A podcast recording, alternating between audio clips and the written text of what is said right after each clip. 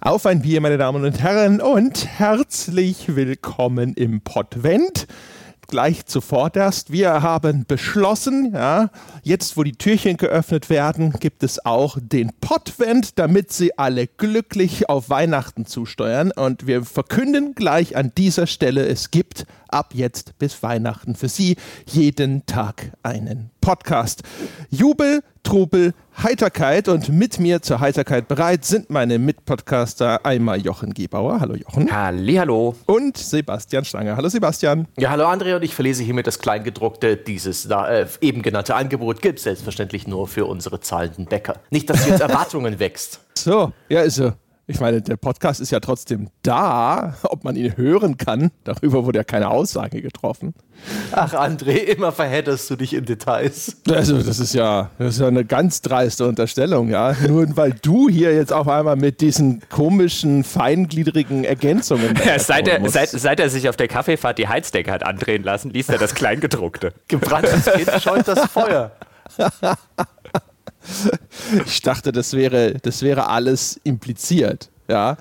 So wie Bethesda dachte, es ist impliziert, dass das Bild von ihrem, was war das? Ihrem, die haben doch so einen Sack. Äh, gibt es doch gerade so ein Problem, dass Bethesda bei der Special Edition von Fallout 76 gab es eine Produktabbildung und das war kein Nylonsack, aber das ist, am Schluss haben die Leute einen Nylonsack bekommen, in dem dieser Plastikhelm drin war und die Leute waren erzürnt, weil man, ja. das sah aus, als wäre es aus Stoff oder so. Ich glaube, das wurde sogar in einigen Produktbeschreibungen als Segeltuchtasche verkauft. Mmh, das war billigstes Plastik. Ja, da haben einige Leute schon äh, sich vorgestellt, wie sie das daheim mit ihrer Nähmaschine zu so einer Tasche umarbeiten aus dem hochwertigen Segeltuch.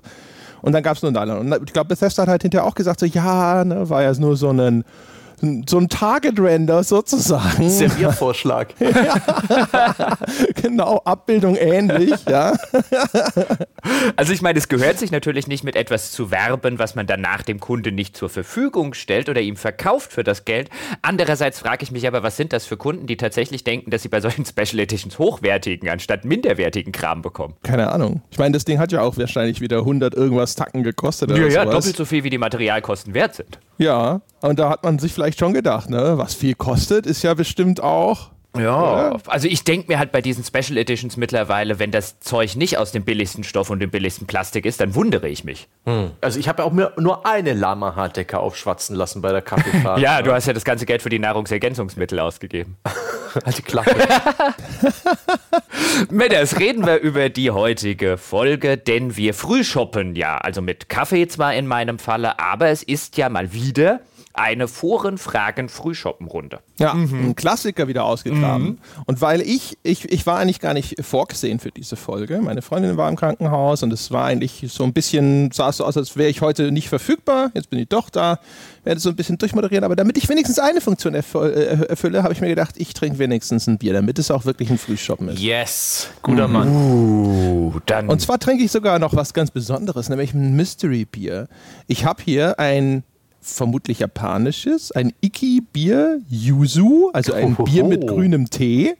Und das stand eines Tages einfach vor meiner Tür. Ich nee. weiß nicht, von wem das ist. Ich weiß das nicht, stand woher das bei kam. dir äh, vor der Haustür. So, so, vor der Wohnungstür. Das ist ja ein Mehrparteienhaus, in dem wir wohnen. Boah, da hat sich jemand Zutritt verschafft, ins, beinahe ja. ins Allerheiligste. Ja. Und ja, äh, genau. äh, du, du äh, schluckst jetzt runter, was in dieser Flasche ist. Das erscheint dir wie eine gute Idee, nachdem dir einfach jemand ungefragt etwas. Ah, okay, okay, ich frage nur. Also, okay. Äh, Sebbe, äh, nächste Woche bitte nichts vornehmen. Wenn der André dann im Krankenhaus liegt, dann müssen wir ja, vielleicht ist dann auch das mit dem Podvent dann doch wieder ein bisschen. ja, müssen, müssen wir gleich wieder einkassieren. Ja, äh, doch, doch nicht äh, den, den schönen geplanten Podvent und ist kurzfristig ein Podcaster ausgefallen, weil er einfach getrunken hat, was vor seiner Haustür rumstand. Ja. das, das erinnert mich an diese wunderbaren Geschichten aus den frühen 90ern, wenn irgendein osteuropäisches kleines Dorf einen Kanister mit einer unbekannten Flüssigkeit im örtlichen Dorfbach angeschwemmt gefunden hat, ihn ausgetrunken und kollektiv erblindet ist. ja. ja, ja. sehr gut. Vielleicht erblindest du ja noch. Aber ich denke, du wirst Spaß haben mit, ich, ich habe es auch gerade schon gegoogelt, mit dem Iki-Jutsu-Bier. Tee, grüner Tee, Gerstenmalzhopfen und Jutsu. Was ist denn mit mhm. Jutsu? Ja, ich glaube, das ist der grüne Tee. Nee, nee, es ist eine nee? hydrogene Pflanzenart hybridogene Pflanzenart aus der Familie der Rautengewächse. What the fuck? Wahrscheinlich ist es nur verwissenschaftlicht, dass das grüner Tee ist. Es, es schmeckt aber gar nicht. Es ist der Zitrone relativ nahe, die Jutsu. Mhm. Ja, ja, es gibt ja auch Jiu-Jitsu und so. Ja, ja. Wow. Jo, du kriegst äh, gleich eine Participation Medal für diesen Kommentar. Du kriegst einen Abend mit Martin Deppel. Oh nein!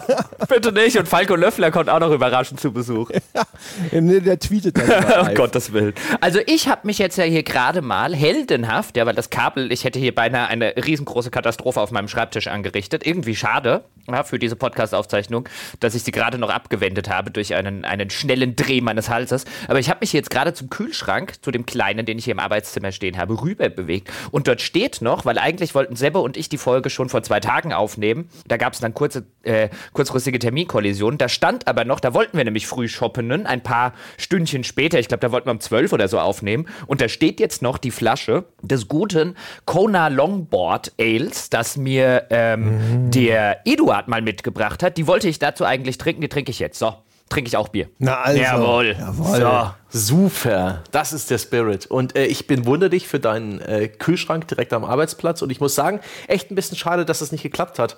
Unser ursprünglicher Plan, so um 12 Uhr vor Fragen früh shoppen und dann auch so nach dem Motto: Hier komm, äh, trinken wir beide eins. Oh ja, dann lege ich mich nachher dann gleich ein bisschen hin. Und der Jochen, ja klar, machst du das. Und da habe ich mich voll drauf gefreut, so nach dem Motto: Oh, das ist, das ist endlich, lebe ich den Traum. Ja. Aber nix. Also um elf, um elf, Bier. um elf aufgestanden, um 12 zwölf gepodcastet und um zwei wieder ins Bett gegangen. Ja, aber Stange, du könntest ja jetzt nochmal schnell hier ums Eck zum Glühweinstand. Nee, nee, ich habe ich, es ist ja der Freitag vor dem Wochenende, wo dieser Podcast erscheint und heute fabriziere ich für unsere lieben Bäcker noch das Magazin und da muss ich noch ein paar News zusammentragen. Also aufschreiben und einsprechen, zusammenschneiden, online stellen. Das wird mich heute noch ein bisschen beschäftigen. Und das, kann ich nicht. Das? das? kann ich nicht mit Schräglage. Das wird ein furchtbares Genuss. Da hat niemand Spaß dran. Das, das, das, Lust, das, lustige Magazin, das lustige Spaßmagazin. Na, das ist dann eher so, so tragikomisch, weißt du, so, so wie diese Harald Junke-Film, der Trinker. bist du, äh, bist du der, der, der traurige Betrunkene? Ja, wirst du dann ja. die Oh Mann, Stange, nee, niemand, will den, niemand will den Clown weinen sehen. Ja, wir, wir, sollten zu Potte kommen. Ja? Nicht bloß zu Bier, sondern auch zu Potte, zum Thema, zum Pott. Uh. ja gut, ja, dann äh, legen wir doch mal los. Also die äh, beiden Herren haben sich jeweils drei Fragen aus alten Mailback-Threads gefischt, sozusagen historisch ja, her hervorausgebuddelt. Und wir sollten, Moment, wir sollten, schauen. wir sollten vielleicht ganz kurz für die äh, Leute, die keine Bäcker bei uns sind, sollten wir kurz dazu sagen, wir hatten ja früher häufiger mal, André und ich, in unseren rumpeligen Anfangstagen hatten wir so eine, ähm, wir haben das Forenfragen Frühshoppen genannt, wo wir einfach mal im Sonntagspodcast ein paar Fragen, ein paar Thesen, die Hörer und Hörerinnen im Forum aufgestellt haben, wo wir gesagt haben, dann diskutieren wir die doch mal, da sind ein paar sehr nette Diskussionsansätze dabei. Und dann haben wir irgendwann das Bäckerformat namens Mailback aus der Taufe gehoben, wo wir das einmal im Monat äh, in der Regel tun. Und da gibt es einen extra Thread im Forum dazu, wo die Fragen gesammelt werden. Und jetzt haben sich im Laufe der letzten Monate haben sich sehr, sehr viele Fragen angesammelt, die wir im Rahmen von Mailback nicht beantwortet haben, aus welchen Gründen auch immer. Und da dachten selber und ich, da könnten wir doch mal wieder, wie früher, so eine Forenfragen-Frühshoppen-Folge für alle machen. Das wäre doch mal wieder schön für den Sonntagskast. Da sind einige sehr, sehr spannende Sachen dabei. So die Genese dieses Podcasts, die sollten wir hinzufügen. Mhm. Oh, für die neu dazugekommenen haben wir schon einen coolen Nickname für alle Pod-Newbies. Nennen wir sie Pod-Babies. New Kids on the Pod. Hm. Ne? Ne? Also Nein. New Kids on the Pod nennen wir sie Pod? garantiert nicht. Das ist. Äh, doch, das war Nein. ziemlich gut. Ziemlich gut? Ja. Boah. Deine Messlatte ist aber heute Morgen wieder auf Teppichhöhe. Ehrlich gesagt, ich, ich krieche auch gerade auf den Teppich. Was? Ich wollte mir gerade so, ähm, du hast mich gerade gehänselt wegen der Nahrungsergänzungsmittel, aber tatsächlich habe ich mir gerade frisch Vitamin D-Tabletten gekauft und zwar die guten. Das sind so Gelkügelchen, weil Vitamin D ist fettlöslich. Da sind die trockenen Tabletten nicht so gut, weil es ist Winter geworden und dunkel und ich brauche Sonnenlicht in Nahrungsergänzungsform. Und dieses Sonnenlicht in Tabletten.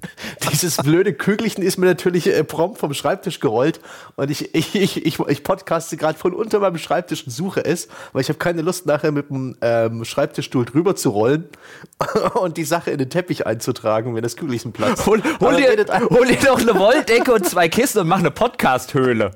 das ist eigentlich eine gute Idee. Ah, was ist überhaupt für ein Dreck. Ich muss echt mal wieder, erstens, ich brauche eine Brille, zweitens, ich muss mal wieder Staubsaugen. Oh Mann, ich freue mich schon drauf, wenn er gleich versehentlich doch drauf tritt und dann anfängt, es aus dem Teppich zu lutschen, bevor es ja. antrocknet. Ich habe es gefunden und das mache ich nur mit Bier, ja. Ich habe noch Würde. live, von, live von Stanges unterm Schreibtisch. Das ist das neue Hempels okay. unter Bett. Ja, jetzt aber. Okay. Ja, dann, äh, meine Herren, dann äh, wollen wir doch mal loslegen. Also, Jochen, wir fangen einfach mal mit einer Frage von dir an, weil du bist derjenige, der sich eine gewünscht hat, mit der man anfangen könnte. Und zwar stammt die von Keen Tom, gestellt schon im Mai 2017. Und der schrieb, was führt dazu, dass ein klassisches Nicht-VR-Spiel immersiv wirkt? Grafik, Sound, Musik, KI oder etwas ganz anderes? Welche Faktoren stören die Immersion am meisten? Und weiterführend kann man auch nach einer allgemeinen Definition von Immersion fragen und darüber reden. Na dann, Herr Geber, starten Sie doch mal. Sprinten Sie mal los. Ich sprinte mal los. Ich nehme sozusagen den Staffelstab. Den werde ich dann aber gleich an euch wieder weiterreichen. Denn ich habe mir gedacht, das ist tatsächlich mal eine nette Gelegenheit, um ein bisschen über Immersion zu quatschen und darüber zu quatschen, was Immersion ausmacht. Denn ich habe just einen aktuellen Fall, wo ich jetzt sagen würde, da spielt ein Faktor eine sehr, sehr große Rolle, den man jetzt normalerweise erstmal nicht so auf der Agenda stehen hätte. Der User, Keentom, hat jetzt ja auch schon sowas gesagt wie Grafik, wie Sound zum Beispiel. Das sind ja gemeinhin so ein bisschen die Faktoren, die immer wieder für Atmosphäre und dann für Immersion herangezogen werden. Wenn die Soundkulisse glaubhaft ist oder in einem Schleichspiel zum Beispiel wie bei einem Thief, wenn man dann die Schritte und so weiter hört, der Wachen und dann im letzten Moment noch um die Ecke huscht. Das sind ja so, so sehr plakative, sehr bekannte Faktoren die dann immer wieder herangezogen werden, wenn es ums Thema Immersion geht. Und sie sind natürlich auch wichtige und relevante Faktoren. Aber jetzt habe ich einen Fall, weil Andre und ich, wir spielen beide gerade Fallout 76, da wird es voraussichtlich am kommenden Sonntag eine größere Folge dazu geben. Deswegen hier nur am Rande einen Aspekt beleuchtet. Denn ich habe mich dabei ertappt, als jemand, der überhaupt keine Erwartungen an das Spiel hatte. Im Gegenteil, ich habe, bin mit der vollständigen Erwartung reingegangen, ich werde es hassen. Und ähm, die hat sich nicht ganz erfüllt bislang, sondern für mich ist das erheblich immersiver, obwohl ich das nie gedacht hätte, als zum Beispiel Fallout 4, eben weil Dinge fehlen. Also für mich ist dieses Gefühl, mich in dieser Spielwelt zu bewegen und einfach zu entdecken, was in dieser Spielwelt passiert ist, was dort nach der Postapokalypse alles eingetreten ist, was vor der Postapokalypse, also kurz bevor die Welt im nuklearen Holocaust unterging, was dort noch in einem ziemlich kranken Amerika, das ja immer im Fallout-Lore so ein bisschen existiert, was dort alles passiert ist, dieses ganze, dieses ganze Archäologen-Feeling funktioniert bei mir so viel besser, wenn keine hanebüchene Geschichte, keine blöden Fraktionen und so weiter und so fort beteiligt sind. Also dadurch, dass diese Welt eben nicht von NPCs und Fraktionen und was weiß ich was mit der typischen Bethesda kann keine sonderlich gute Hauptstory erzählen Geschichte.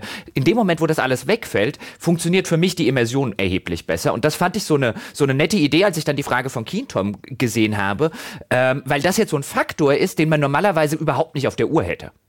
Also einfach, weißt du, wenn ich jetzt, wenn man es runterbrechen würde, Immersion durch das Fehlen von NPCs. Ja, aber vielleicht auch Immersion durch Fehlen von Immersionsbrüchen. Genau, das wäre dann so ein bisschen die, die, die, die der, Abstraktions, der Abstraktionsgrad. So. Weil die NPCs alleine sind ja nicht gut gemachte mhm. NPCs, wären ja wahrscheinlich nicht so ein Problem. Genau, das wäre das wär so ein bisschen die, die Schlussfolgerung. Das ist ja, dass es, dass es ja wahrscheinlich nicht irgendwie um ähm, NPCs per se geht, äh, sondern eben um den, wie du schon gesagt hast, um den Immersionsbruch, der jetzt bei Fallout 4, finde ich halt relativ krass war mit dieser, der Vater sucht verzweifelt seinen Sohn, aber ich als Spieler mache 99% des Spiels etwas völlig anderes, was konterkariert, dass ich ein verzweifelter Vater auf der Suche nach, nach meinem Sohn bin. Das hat offensichtlich für mich die Immersion, also jetzt merke ich es durch das Fehlen von sowas, so sehr gestört, dass ich mich längst nicht auf, bei Fallout so auf diese ganze Sache einlassen konnte, wie ich es jetzt in Fallout 76 kann. Und dieses Fehlen des Immersionsbruchs, ähm, äh, es schafft dann wiederum Immersion. Das fände ich ganz interessant, wie hier halt einfach das, das Nicht-Vorhandensein eines Bruches schon etwas befördert, von dem ich nicht gedacht hätte, dass es so extrem ist. Ich meine, ich wusste ja, es gibt keine NPCs, es gibt keine richtige Hauptstory, es gibt keine Fraktionen und ich habe eigentlich gedacht, ich finde das scheiße und sehr viele Leute finden das ja scheiße. Für sehr viele Leute killt das die Immersion und ich sitze jetzt da und bemerke, für mich unterstützt das in diesem konkreten Falle, weil der Immersionsbruch fehlt, meine Immersion absolut. Hm weniger Einzelteile, weniger Chancen, dass die Schallplatte springt und dich raushaut aus der Immersion. So könnte man es auch formulieren, ja. Ja, und auch, also ein Teilaspekt, würde ich mal behaupten, zumindest von Immersion, ist ja die Glaubwürdigkeit des Ganzen. Und im Kontext von Fallout, also einer Welt, die jetzt durch äh, nukleares Bombardement ausgelöscht wurde, ist ja dieses einsame Umherstreifen und man trifft kaum ein lebendes Wesen, jetzt also mal von feindlichen Kreaturen abgesehen, das passt ja. Also vielleicht ist das nochmal ein zusätzlicher Grund, weil es halt innerhalb dieser Fiktion auch noch etwas ist, wo sich das sehr harmonisch einfügt. Das ist richtig, wobei ähm, an der Stelle sei es dann jetzt schon gesagt, wir werden dann wahrscheinlich nächste Woche, werden wir es ein bisschen tiefergehend und weitergehend behandeln. Ähm, tatsächlich der große Immersionsbruch findet dann immer statt, wenn ich irgendwie einem anderen Spieler dann über den Weg laufe, weil dieser ganze aufgesetzte Multiplayer-Aspekt, der ist halt relativ dämlich und relativ schwach umgesetzt. Und wenn mir dann irgendein Spieler über den Weg läuft, der irgendwie was hat, äh, äh, was hat mir neulich jemand gesagt, große Morgenlatte oder sonst irgendwas heißt und dann wird noch unten drunter sein Level eingeblendet und der hoppelt halt ähm, wie irgendein Hase auf Speed durch die Spielwelt oder so. Das bricht dann natürlich wieder vollständig die Immersion, in der ich mich gerade fühle, aber das passiert mir Gott sei Dank bei dem Spiel relativ selten, weil die Welt einfach so oder die, die Spielwelt so weitläufig ist, dass mir sehr, sehr selten andere Leute über den Weg laufen. Ja, was es besonders idiotisch macht. Aber egal, dazu, dazu mehr nächste Woche. Was sind denn noch andere so Immersionsfaktoren? Äh, ich kann da eigentlich ganz gut anknüpfen, weil was für mich halt ein Immersionsbruch auch bei Fallout 76 äh, immer war, ist, wenn es halt mal wieder laggt und wenn dann zum Beispiel Treffer mit so einer Verzögerung registriert werden. Und ich finde, ähm, ich glaube, was, was bei Immersion relativ wenig jetzt aus dem Bauch raus einfach nur, diskutiert wird, ist halt, wie gut und wie unmittelbar bin sind meine Aktionen mit den Spielhandlungen, die ich auslösen will, verknüpft. Also ein Spiel, das sehr schön und unmittelbar reagiert oder auch, das, das mir viele Möglichkeiten zur Interaktion gibt. Ich glaube, das ist ein starker Faktor für Immersion oder eben auch für eine nicht vorhandene Immersion. Ja, ein, ein griffiges, ein tightes Gameplay, eine gute direkte Steuerung ist echt was wert. Aber da müssen die verschiedenen Einzelteile natürlich auch noch cool sein und die Steuerung nicht allzu sehr überladen sein. Bei Red Dead Redemption zum Beispiel war es für mich ähm, ein riesiger Immersionsbruch in den ersten Stunden, diese völlig überladene Steuerung zu erlernen, als ich sie dann irgendwann drauf hatte, als das Muskelgedächtnis da war, welche Tasten ich gedrückt halten muss, um in irgendwelchen Kreismenüs Waffen und Munition dann wieder mit dem Digipad auszuwählen. Absolut nicht intuitiv, aber als das einmal saß, war die Immersion plötzlich da, weil die einzelnen Einzelteile des Spiels ja dann doch hochwertig waren. Red Dead Redemption hat gute NPCs, die toll gesprochen und, und schön geschrieben sind und da hatte ich dann meinen Spaß dran. Aber diese, diese Hürde ist erstmal da. Wenn ich nicht in den Flow reinkomme, dann habe ich auch keine Chance auf Immersion, finde ich. Das ist, das ist schön, dass ihr jetzt beide auch noch so ein bisschen darauf zu sprechen kamt, weil das war so ein bisschen meine These, auf die ich eigentlich mit der Frage hin wollte und die ich ein bisschen abklappern wollte. Äh, jetzt im ersten Schritt bei Sebastian, aber jetzt, jetzt natürlich mit euch beiden, ist so ein bisschen, wir reden bei Immersion, wir reden immer von diesen Positivfaktoren, also der schönen Atmosphäre und die Grafik und das Sounddesign. Ich habe es am Anfang schon gesagt. Und jetzt denke ich aber zurück, was sind denn Spiele, bei denen ich in letzter Zeit sehr, äh, sehr viel Immersion hatte? Ich denke zum Beispiel auch an Pathfinder Kingmaker, dass wenn es bei mir irgendwie nicht gerade lange Ladezeiten hatte. Und relativ äh, äh, buggy noch dazu war, aber in seinen lichten Momenten auch diese Oldschool-Rollenspiele funktionieren für mich extrem immersiv. Dabei haben sie eigentlich nichts von diesen oder wenig von diesen Positivfaktoren. Die sehen nicht unfassbar gut aus, die sind häufig, sind die Gespräche dann noch nicht mal vertont. Und ich muss, muss in Anführungszeichen sehr, sehr viel Text lesen und so weiter und so fort. Aber die sind häufig so gut designt, dass ich, dass nichts auftritt, was mich stört, was mich aus der Immersion herausreißt. Ähm, so ähnlich ist es dann zum Beispiel auch bei keine Ahnung, bei Strategiespielen, wenn ich jetzt so an Civilization denke oder an so ein Paradox-Spiel, dann bin ich in den Spielen, bin ich sehr, äh, ist ein sehr immersives Erlebnis und zwar aber auch erst dann, sobald, wie es Sebastian gerade ein bisschen gesagt hat, sobald ich es erlernt habe. Weil in der Lernphase wird die Immersion die ganze Zeit noch gebrochen durch ein Hä, warum passiert denn das hier jetzt? Oder Irps, das wollte ich doch überhaupt nicht. Oh, verdammt, vielleicht sollte ich noch mal einen älteren Spielstand laden. Aber sobald man das ganze Regelwerk und die ganzen Prozesse verstanden hat, wird es, weil auch unter anderem deshalb, weil die Immersionsbrüche fehlen, wird es ein sehr immersives Erlebnis. Und deswegen wäre so meine These, natürlich sind Positivfaktoren wichtig, aber fast noch wichtiger ist, dass man es vermeidet, Immersionsbrüche zu haben. Und die können in erster Linie häufig auch dadurch ein, schlicht und ergreifend kommen, ähm, dass irgendwas in dem, in dem Spiel ähm, nicht perfekt designt ist, dass es nicht, wie Andres schon gesagt hat, dass es nicht responsiv genug ist, dass es nicht auf äh, äh, Inputmöglichkeiten von mir so reagiert, wie ich das als Spieler, ähm, wie ich das als Spieler will. Und dass wir häufig dann über Spiele reden, die sehr immersiv sind, obwohl sie gar, gar nicht so viele von diesen Positivfaktoren besitzen. Würdet ihr Immersion als etwas definieren, was schon ein bisschen mit Tiefgang zu tun hat, mit Komplexität, mit, äh, mit in einer Welt äh, völlig aufgesogen sein und die Realität vergessen? Oder würdet ihr auch sowas wie ein richtig gut gemachtes äh, Musik- oder Puzzlespiel als immersiv bezeichnen? Oder ist da vielleicht die, die Abgrenzung zum Flow hm. zu treffen? Tetris ist sehr immersiv. Ist es das? Ja. Also wenn ich mit Tetris richtig drinstecke, ist das sehr immersiv. Dieses, dieses Gefühl, also ich finde, das vermittelt relativ gut so ein Gefühl von, ich stehe kurz vor dem Ertrinken. Wenn immer mehr Zeug auf mich, immer mehr Steine auf mich einprasseln, mhm. es wird immer höher und ich muss noch irgendwie im letzten, in der letzten Sekunde sozusagen einen tiefen Luftzug nehmen und dann wird es auch wieder weniger.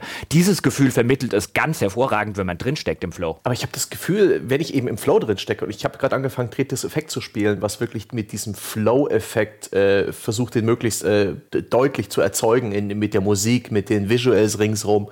Und da, da, merke ich schon, wie ich wirklich mit den Augen am Bildschirm festklebe, wie ich wirklich reingesogen werde.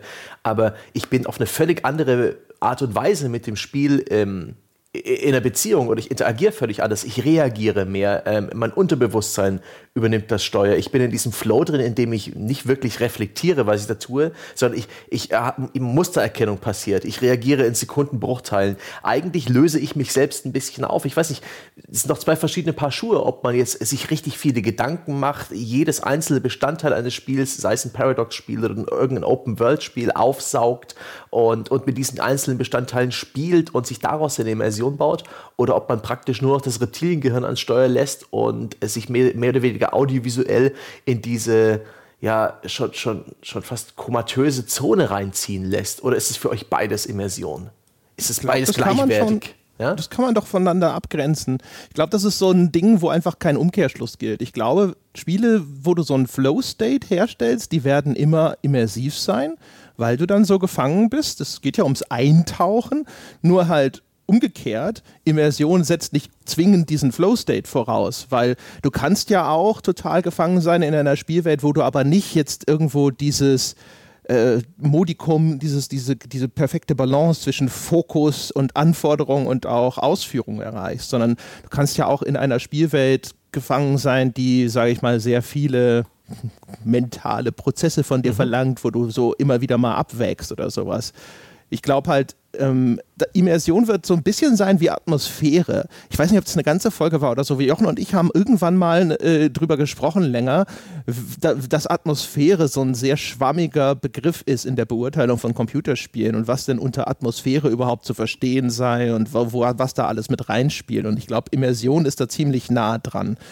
Aber grundsätzlich ist es halt schon sowas. Ich glaube, die, die, die Abwesenheit von Irritationen, ist etwas, was, was notwendig ist und eben eine, eine, eine, eine Spielwelt, die in jeder Hinsicht glaubwürdig ist, also auch zum Beispiel eben in den Reaktionen. Und wenn ich natürlich jetzt irgendwie ständig Abwägungen treffen muss, so, oh, das fühlt sich alles unnatürlich an, ich muss ständig irgendeine Verzögerung mit einkalkulieren und die Figur bewegt sich immer komisch, ich bin ständig eben irritiert, weil die von mir gewünschte Handlung sich nicht so richtig ins Spiel übersetzt oder sowas. Das sind dann Sachen, die eine Immersion stören. Hm. Aber auch daran kann man sich ja gewöhnen, genauso wie an eine, eine überladene Steuerung. Ich kann auch immersiv in so B-Ware drinstecken, wie Dynasty Warriors oder Earth Defense Force. Oh, da kommt bald ein neues.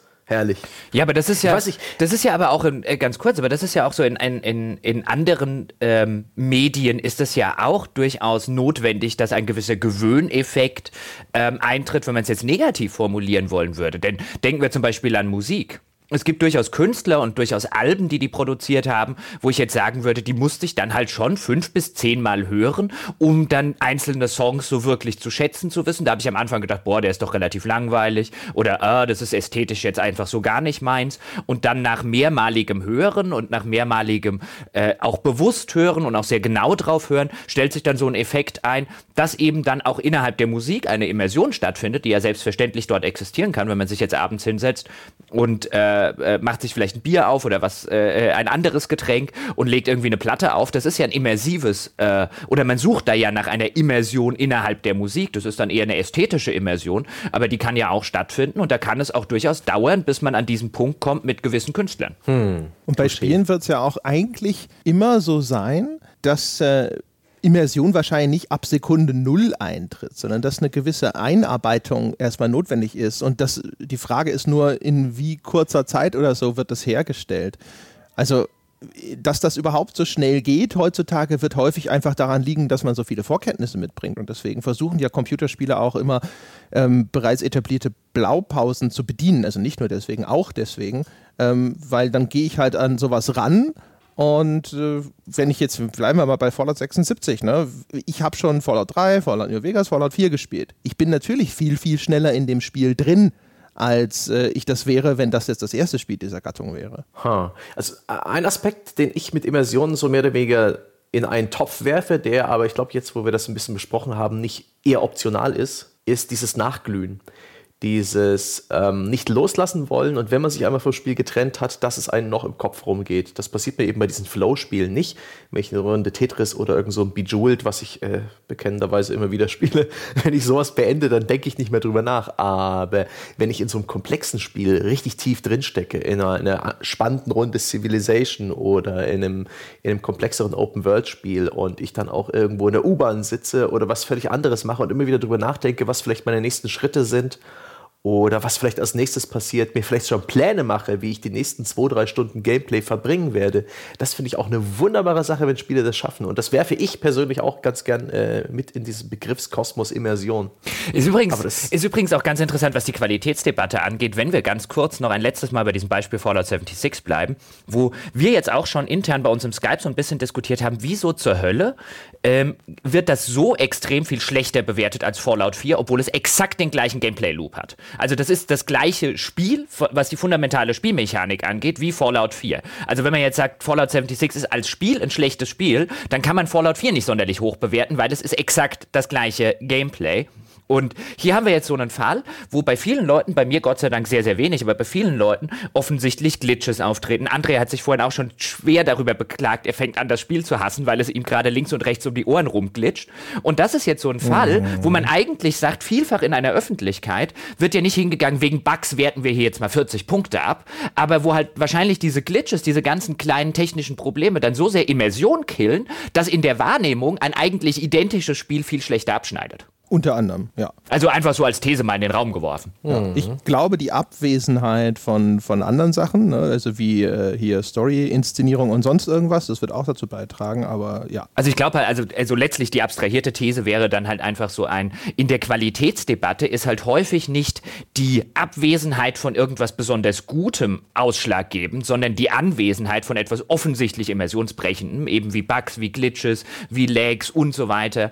Das wird viel schneller als absolutes Todesurteil wahrgenommen, als jetzt, okay, die Story ist nicht sonder, ist vielleicht Hanebüchen, aber wenigstens ist sie da. Das haben wir auch sogar mal, glaube ich, sogar bei diese, als wir mal so über Spielebewertungen diskutiert haben, haben wir das auch schon mal äh, angeschnitten, dass die Spielepresse sehr viel besser darin ist, klare Mängel zu identifizieren und sehr viel schlechter darin ist, Abstufungen von gut und sehr gut zu definieren.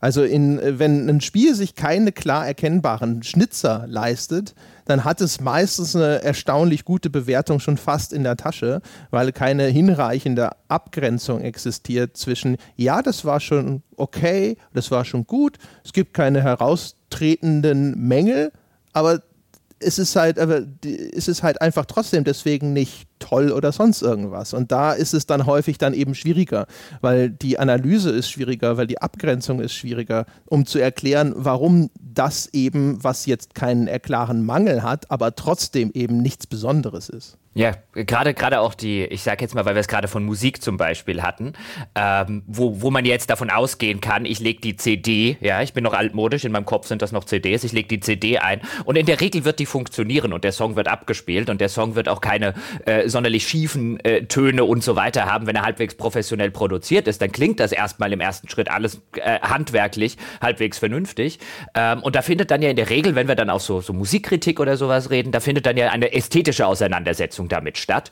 Und ähm, die ist äh, noch ausbaufähig, glaube ich, in, in, in, in unserem Medium, aber es ist ja noch jung. Aber auch würde ich nicht nur der Spielekritik sozusagen anlasten, sondern das ist auch so ein äh, in der Öffentlichkeit. Man sieht auch häufig, wie Menschen aneinander vorbeireden, wenn es um bestimmte Spiele geht, wo dann der eine sagt, boah, ich finde jetzt Spiel XY, ich finde es äh, äh echt ziemlich langweilig. Und dachte, was? Das ist mein Game of the Year.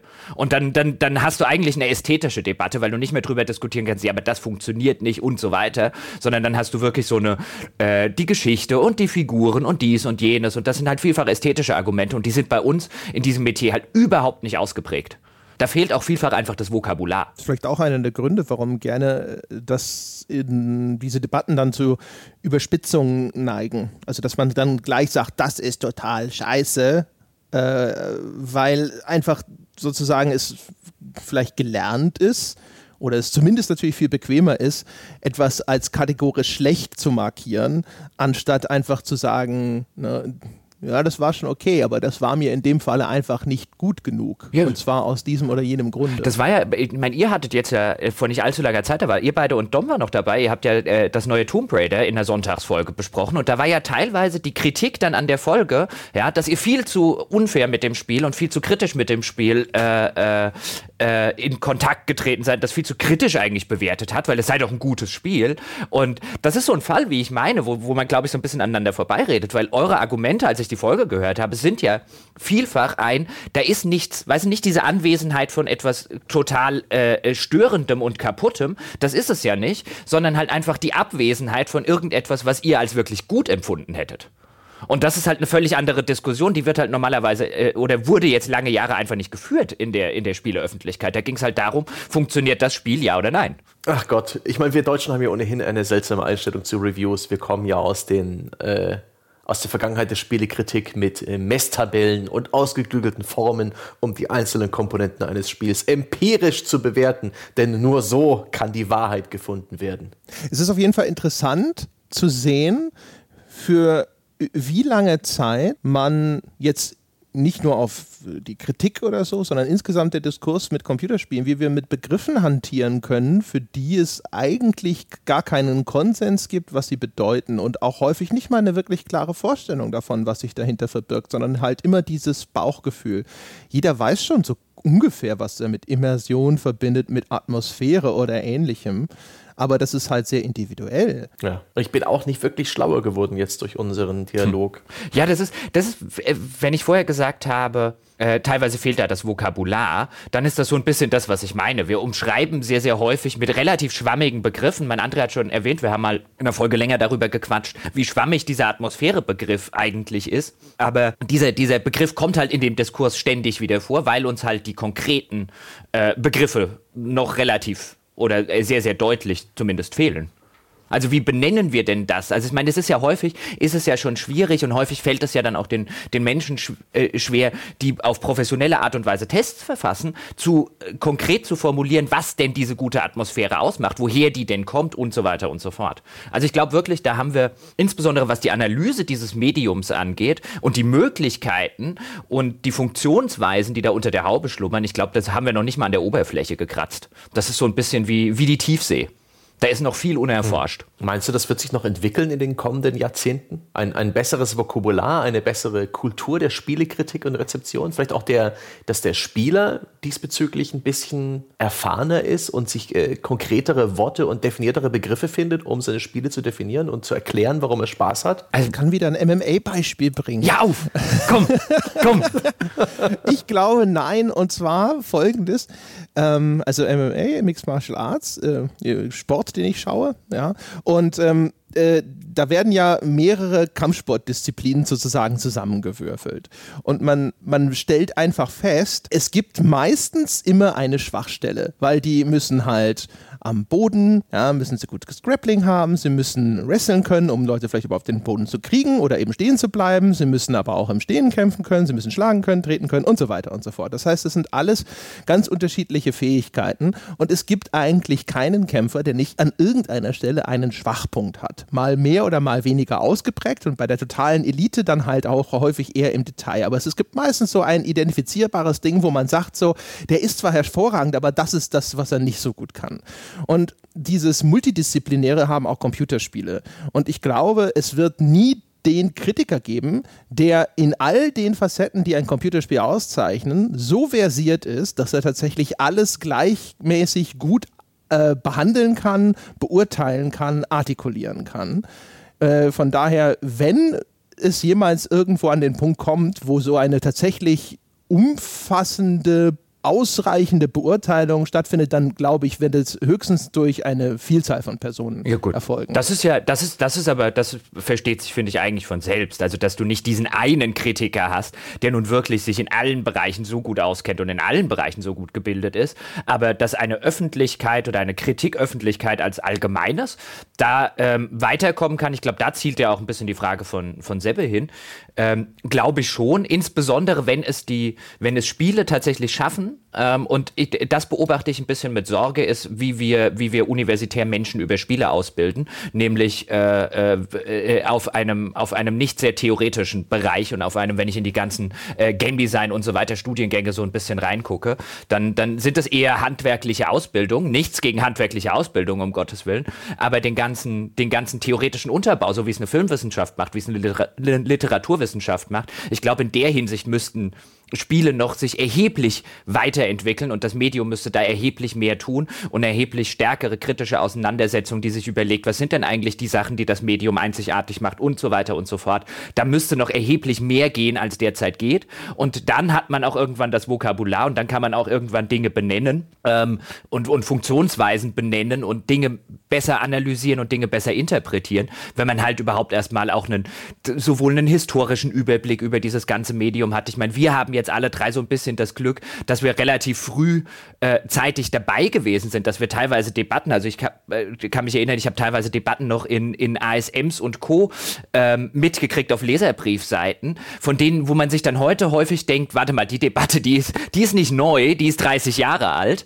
Ähm, aber was man natürlich nicht weiß, wenn man die nicht mitgekriegt hat, wenn einem dieser theoretische Unterbau halt einfach fehlt, den vielfach halt an, an, Universitäten und den Wissenschaften einfach wichtig ist, dass man zumindest mal eine gewisse Herleitung, woher eigentlich der, der, die, die eigene Beschäftigung mit dem Medium, woher die kommt und wie die sich im Laufe der Jahre verändert hat und so weiter und so fort. All das fehlt bei Spielen halt noch vollständig. Ähm, ich wäre allerdings optimistisch, dass äh, sich das irgendwann ändert, weil in anderen Medien haben wir das auch. Wollen wir zur nächsten Frage mal weiter hüpfen? Hm. Hm. Dann hüpfe ich mal. Sebastian, du hattest keine Lieblingsfrage, mit der du anfangen Boah, Wir könnten jetzt ja zu der Frage, weil die sich jetzt so ein bisschen an Jochens Frage anschließt, hüpfen, die ganz, ganz unten in dem Dokument steht, das Gott. ich dir geschickt hatte mit den Fragen. Dann, äh, ich habe das von Jochen übermittelt bekommen. Hoffe, die Frage die von STS Digger. Ah, die ist bei mir ganz oben. Also, STS Digger schrieb im Februar 2018, müssten Spiele vor dem Hintergrund, sie als individuelle Kulturgüter zu erhalten, nicht noch sehr viel häufiger regelmäßig auf die aktuelle Technik portiert werden. 100 Jahre alte Filme kann man immer noch ansehen, weil sie auf neue Trägermedien übertragen werden. Hunderte von Jahren alte Bücher werden neu gedruckt, Musik neu eingespielt. Spiele jedoch sind in der Regel an Hardware gekoppelt und ohne ständige Anpassung werden sie bzw. die Erfahrung mit ihnen verloren gehen, weil es irgendwann die ursprünglichen Geräte nicht mehr gibt. Herr Stange bitte. Ja, die Frage passt nämlich ähm, zu einem Thema, das ich mir auf Facebook irgendwie mir in, die, in, die, den Schoß geputzelt ist. René Meyer, mit dem haben wir bereits in eine, ich glaube, einer Altbier-Folge geredet. Der hat ähm, früher auf dem KC85 programmiert. Der hat äh, in der DDR damals auf der DDR-Hardware Spiele programmiert, sich Assembler beigebracht und ist heute einer, der vor allen Dingen auch in Retro-Kreisen unterwegs ist, der, der regelmäßig irgendwelche Treffs veranstaltet, das Haus der Computerspiele leitet und so weiter. Und der hat ähm, auf Facebook einfach nochmal einen Beitrag geleitet, dass ihm Spiele in die Hände gefallen sind vom deutschen Entwickler Entwickler Motelsoft, also wie Hotel bloß mit M vorne. Und äh, er hat dann herausgefunden, dass sie über 100 Spiele rausgebracht haben, dass es den Entwickler seit 1985 gibt. Die haben noch eine Website, alle ihre Spiele sind inzwischen Freeware und äh, hatte sie nun mal angeschrieben wegen irgendeinem Deal, ob man da irgendwie Gemeinschaftsstand machen kann, weil das ja auch deutsche Spielegeschichte ist und die meinten, das sind eh bloß zwei Mann gewesen und die wollen sich da komplett zurückziehen. Die Website ist eh gekündigt und das war praktisch ein Stück Spielegeschichte. Das war kurz davor, komplett ausgelöscht zu werden. René hat es dann äh, relativ schnell äh, unter seine Fittiche genommen. Die Website hostet er jetzt selber auf, ähm, auf eigenen Servern oder Servern mit einer, mit einer, mit der eine Kooperation hat. Äh, der Mogul Power Server ist es. Und er hält das sozusagen. Und da gab es bei Facebook sogar ein bisschen Gegenwind, so nach dem Motto, das, das ist doch alles Mist, diese Spiele, wer will denn das jemals noch spielen? Aber René argumentiert eben, aber es ist erhaltenswert, es ist Spielegeschichte. Und das finde ich hochinteressant. Nicht bloß der, die Tatsache, Tatsache, dass Spiele tatsächlich so ein bisschen aus der Zeit fallen. Datenträger verrotten. Magnetdisketten von früher dürften inzwischen durch sein. Ein optischer Datenträger hält auch nur so circa 30 Jahre so eine CD oder so eine DVD. Danach ist auch die langsam verrottet. Es bleibt also nur das Archivieren der, der ROMs, also der, der reinen Spieldateien auf irgendwelchen Servern, die regelmäßig gebackupt werden, wo sozusagen die Daten hoffentlich, wenn man die Daumen drückt, erhalten bleiben. Aber irgendwann dürfte ein Großteil der alten Spiele von Anno dazu mal verschwunden sein. Und das nö. ist ein bisschen traurig. Nö, nö, muss nicht sein. Oh, jetzt kann ich mit Insiderwissen glänzen. Ähm, oh. Denn äh, eine Sache will ich aber noch ganz kurz, äh, oder einen Gedanken noch ganz kurz sagen, weil bisschen, weil ich habe den Facebook-Beitrag von René Meyer auch gesehen. Ich war dann selbst auf der Seite von Motelsoft und dachte, ich habe von denen mhm. noch nie gehört. Aber mein Gott, was ist das denn? Das ist auch teilweise äh, äh dann so ein bisschen in die Sexecke äh, oder ein ja, bisschen ja, in die schmuddelige Ecke. Also es ist Schmuddel trifft. ja, genau. Ähm, ich fand das aber auch interessant. Also einfach ein Stück Spielegeschichte. Ja, solche Spiele gab es früher. Und ähm, äh, nur weil die Diskussion dort auch war im Hinblick von einem, ja, das ist doch nicht erhaltenswert, das ist doch alles irgendwie Schund und so weiter. Die zeitgenössischen Beobachter in jedem künstlerischen wertvollen Medium, die zeitgenössischen Beobachter sind die letzten, die entscheiden sollten, ob etwas erhaltenswert ist oder nicht, weil wenn man die Vergangenheit in jedem anderen Medium reinguckt, sind sie nicht sonderlich kompetent darin zu identifizieren, was in 100 Jahren oder in 50 Jahren die Leute noch als erhaltenswert ansehen würden. Das mal vorweggeschickt, aber dann zu der, die Spiele werden verschwunden sein. Die Spiele werden nicht verschwunden sein sein. Ähm, es steht nur, diese Archivierung steht nur echt nicht in irgendeinem medialen Mittelpunkt, sondern es steht häufiger, steht so ein bisschen dieses Alarmistische. Ja, kümmert sich denn überhaupt keiner mehr um die äh, Erhaltung der Spiele im Mittelpunkt? Aber natürlich kümmern sich Leute drum. Ich habe einen davon zum Beispiel kennengelernt, als ich ähm, vor einigen Monaten beim, äh, äh, bei der Veranstaltung des Grimme war, ähm, nämlich den Winfried Bergmeier, der sich bei äh, der Stiftung Digitale Spielekunst um die internationale Computerspielsammlung mit über 50.000 Originaltiteln, die es in Deutschland gibt, eben in in dieser Stiftung angehängt, der dafür verantwortlich ist. Und der hat ganz interessante Sachen darüber gesagt, ähm, wie das mit dieser Archivierung funktioniert. Denn das geht auch ein bisschen auf die Frage, auf die ursprünglich von dem SDS-Digger zurück. Ähm, äh, äh, wie macht man das denn überhaupt? Rotten, verrotten die dann irgendwie auf irgendwelchen Festplatten? Die müssten doch auf moderne Hardware portiert werden. Man macht das eben nicht über Portierungen, sondern man macht das über Emulationen. Also die, ähm, mhm. da findet auch hinter den Kulissen Weiterentwicklung von Emulatoren und so weiter statt, die wir jetzt in einer Öffentlichkeit erst im ersten Schritt gar nicht so wahrnehmen wahrnehmen, weil sie nämlich für einen wissenschaftlichen beziehungsweise akademischen oder, oder bibliothekarischen Gebrauch, nämlich für die Archivierung da sind. Denn selbstverständlich geht da nicht jemand hin und stellt halt einfach nur einen CD oder einen DVD-Datenträger irgendwo ins Regal und denkt, ich habe jetzt archiviert. Die Leute wissen ja selber, in zehn Jahren kann das niemand mehr abspielen. Deswegen finden halt hinter den Kulissen erhebliche Bemühungen statt, ähm, dann eine vereinheitlichte Emulationsform zu bekommen, nämlich dass man dann eben hingehen kann und kann das Spiel unabhängig von der Plattform Plattform nehmen und tatsächlich noch äh, wiedergeben und rezipieren, anschauen, spielen äh, über eine Emulation. Darüber könnten wir, wenn, wenn Interesse besteht, auch mal eine Folge machen. Ich habe lediglich da gedacht, dass wir, als ich ein bisschen länger mit dem Winfried Bergmeier gesprochen habe, dass das eher ein sehr spezielles Thema ist. Spezielle Themen sind super. Es, es schneidet auch so ein bisschen etwas, was ich demnächst mal in der Folge Wer macht denn sowas haben werde, wo ich mit C64-Entwicklern spreche, wo jetzt auch für den C64 spezielle FPGAs existieren, also Chips, die das Verhalten der Hardware der C64 eins zu eins reproduzieren, sodass man nicht mehr, mehr von Emulation spricht, sondern von äh, Hardware, die sozusagen rekonstruiert, was, ähm, was der C64 gemacht hat und sozusagen etwas Besseres als Emulation erlaubt. Rekonstruktion. Herrliche Nischen sind das. Aber diese, diese ganze Archivierung, das findet ja alles mehr oder weniger so von durchgeführt von ein, einigen wenigen Einzelnen durch. Und es ist gar nicht so greifbar. Es gibt auf archive.org, einer Website, die auch das Web archiviert und die relativ gut bedienbar ist, sehr viele Computerspiele und auch ROMs, die man direkt im Browser in der DOS-Box spielen kann. Aber im Großen und Ganzen bemerke ich in meinem Umgang mit Spielen, dass insbesondere so die, die Spiele der 90er schon relativ schwer zugänglich sind. Wenn man da mal einen Screenshot sucht, und das habe ich zum Beispiel für irgendwelche Historien in meiner Arbeit oft getan, müsste ich dann doch großen Aufwand betreiben, weil ich selbst irgendwie das Archiv finden muss, wo das ge gespeichert ist. Ich müsste es runterladen, ich müsste Screenshots machen. Der Journalist be benutzt die Google-Bildersuche und da gibt es halt die immer selben Screenshots, die immer wieder kopiert, geresized und nochmal neu als JPEG komprimiert werden. Also gerade die, ähm, ja, dass die Material über alte Spiele altert unglaublich schlecht im Internet und äh, durch die Google-Algorithmen wird auch Neues immer in den Vordergrund gestellt, sodass ähm, dass die Spuren alter Spiele und die, die schnell zugreifbar sind, die eben nicht mit sowas wie, wie auch an der Universität, mit so, da geht man zur Bibliothek und die selteneren Bücher, da muss man einen Antrag stellen und ein paar Wochen später kriegt man vielleicht per Fanleihe das entsprechende Buch zugesandt oder die Scans. Ungefähr auf der Art und Weise sind alte Spiele noch wirklich greifbar, die richtig alten, aber so für den schnellen Überblick äh, altern die unglaublich schlecht und, und verrotten regelrecht. Äh, wenn man Dinge 20 Mal als JPEG abspeichert, erkennt man gar nichts mehr. das ist echt schrecklich. Ja, das ist ein ganz interessanter Aspekt, wobei das nur, und du hast völlig recht äh, mit der Verfügbarkeit, aber das ist ja eigentlich nur an der Oberfläche gekratzt.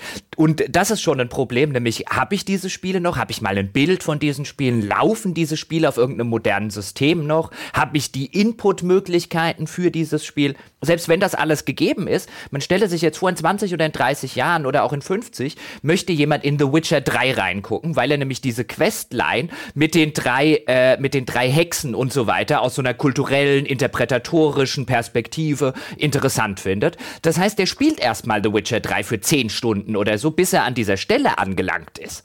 Und überhaupt diese Zitiermöglichkeiten dieses Mediums, also bei dieser ganzen Archivierung, bei der ganzen Emulation, müsste man dann letztlich noch über irgendetwas reden, wo man, wo man sagen würde, ähm, es ist auch innerhalb der Spiele problemlos möglich, irgendwelche Safe States zu machen, auch bei Spielen, die eigentlich nur eine Autosave-Funktion vorsehen oder überhaupt keine Speicherfunktion, weil es sonst völlig unmöglich ist, sich näher und intensiver mit dem Medium auseinanderzusetzen, wenn ich keine Zitierfähigkeit innerhalb des Mediums habe. Das stimmt, ja. das ist echt ein bisschen eigenwillig. Aber um, um noch mal ein bisschen zurückzukommen auf etwas, was du ähm, vorhin gesagt hast, dass äh, äh, dass eben die Zeitgenossen garantiert nicht sagen können, was später historisch relevant ist.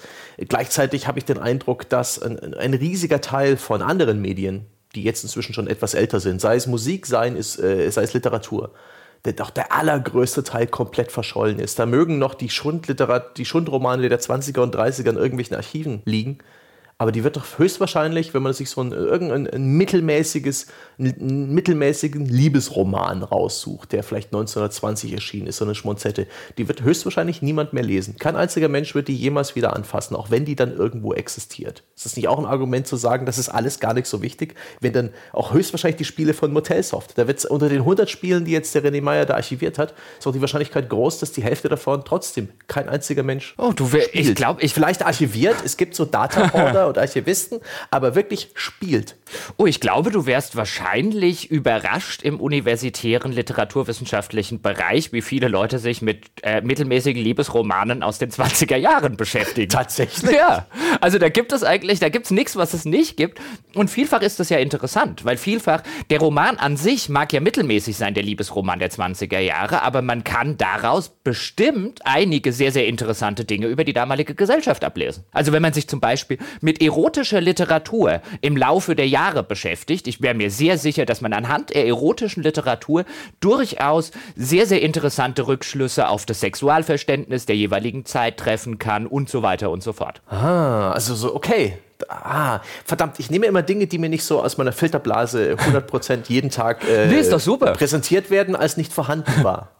Nö, ist doch super. Ich finde es echt interessant, dass wir darüber mal, mal, mal quatschen. Deswegen schön, schön rausgesucht, die Frage. Ja. Ich, ich finde halt, ähm, ich finde halt, die Hardware ist natürlich jetzt schon nur so eine Besonderheit bei, bei Computerspielen. Zu einem gewissen Grad vielleicht auch bei anderen Medien. Ne? Also so eine Schallplattenaufnahme auf einer damaligen Hardware, ne, also auf irgendeinem alten Grammophon oder sowas. Das wird halt auch nochmal ein anderes Bild davon vermitteln, wie Musik damals für diese Menschen klang, als wenn man das auf einem modernen Gerät abspielt. Aber wenn ich äh, zum Beispiel, wenn ich da diesen Vortrag halte an der Filmakademie, dann zwinge ich die immer, ihren letzten Röhrenfernseher irgendwo hervorzukramen, was anscheinend immer dazu führt, dass jemand wie so Indiana Jones irgendwo in irgendeine tiefe Katakombe runter muss.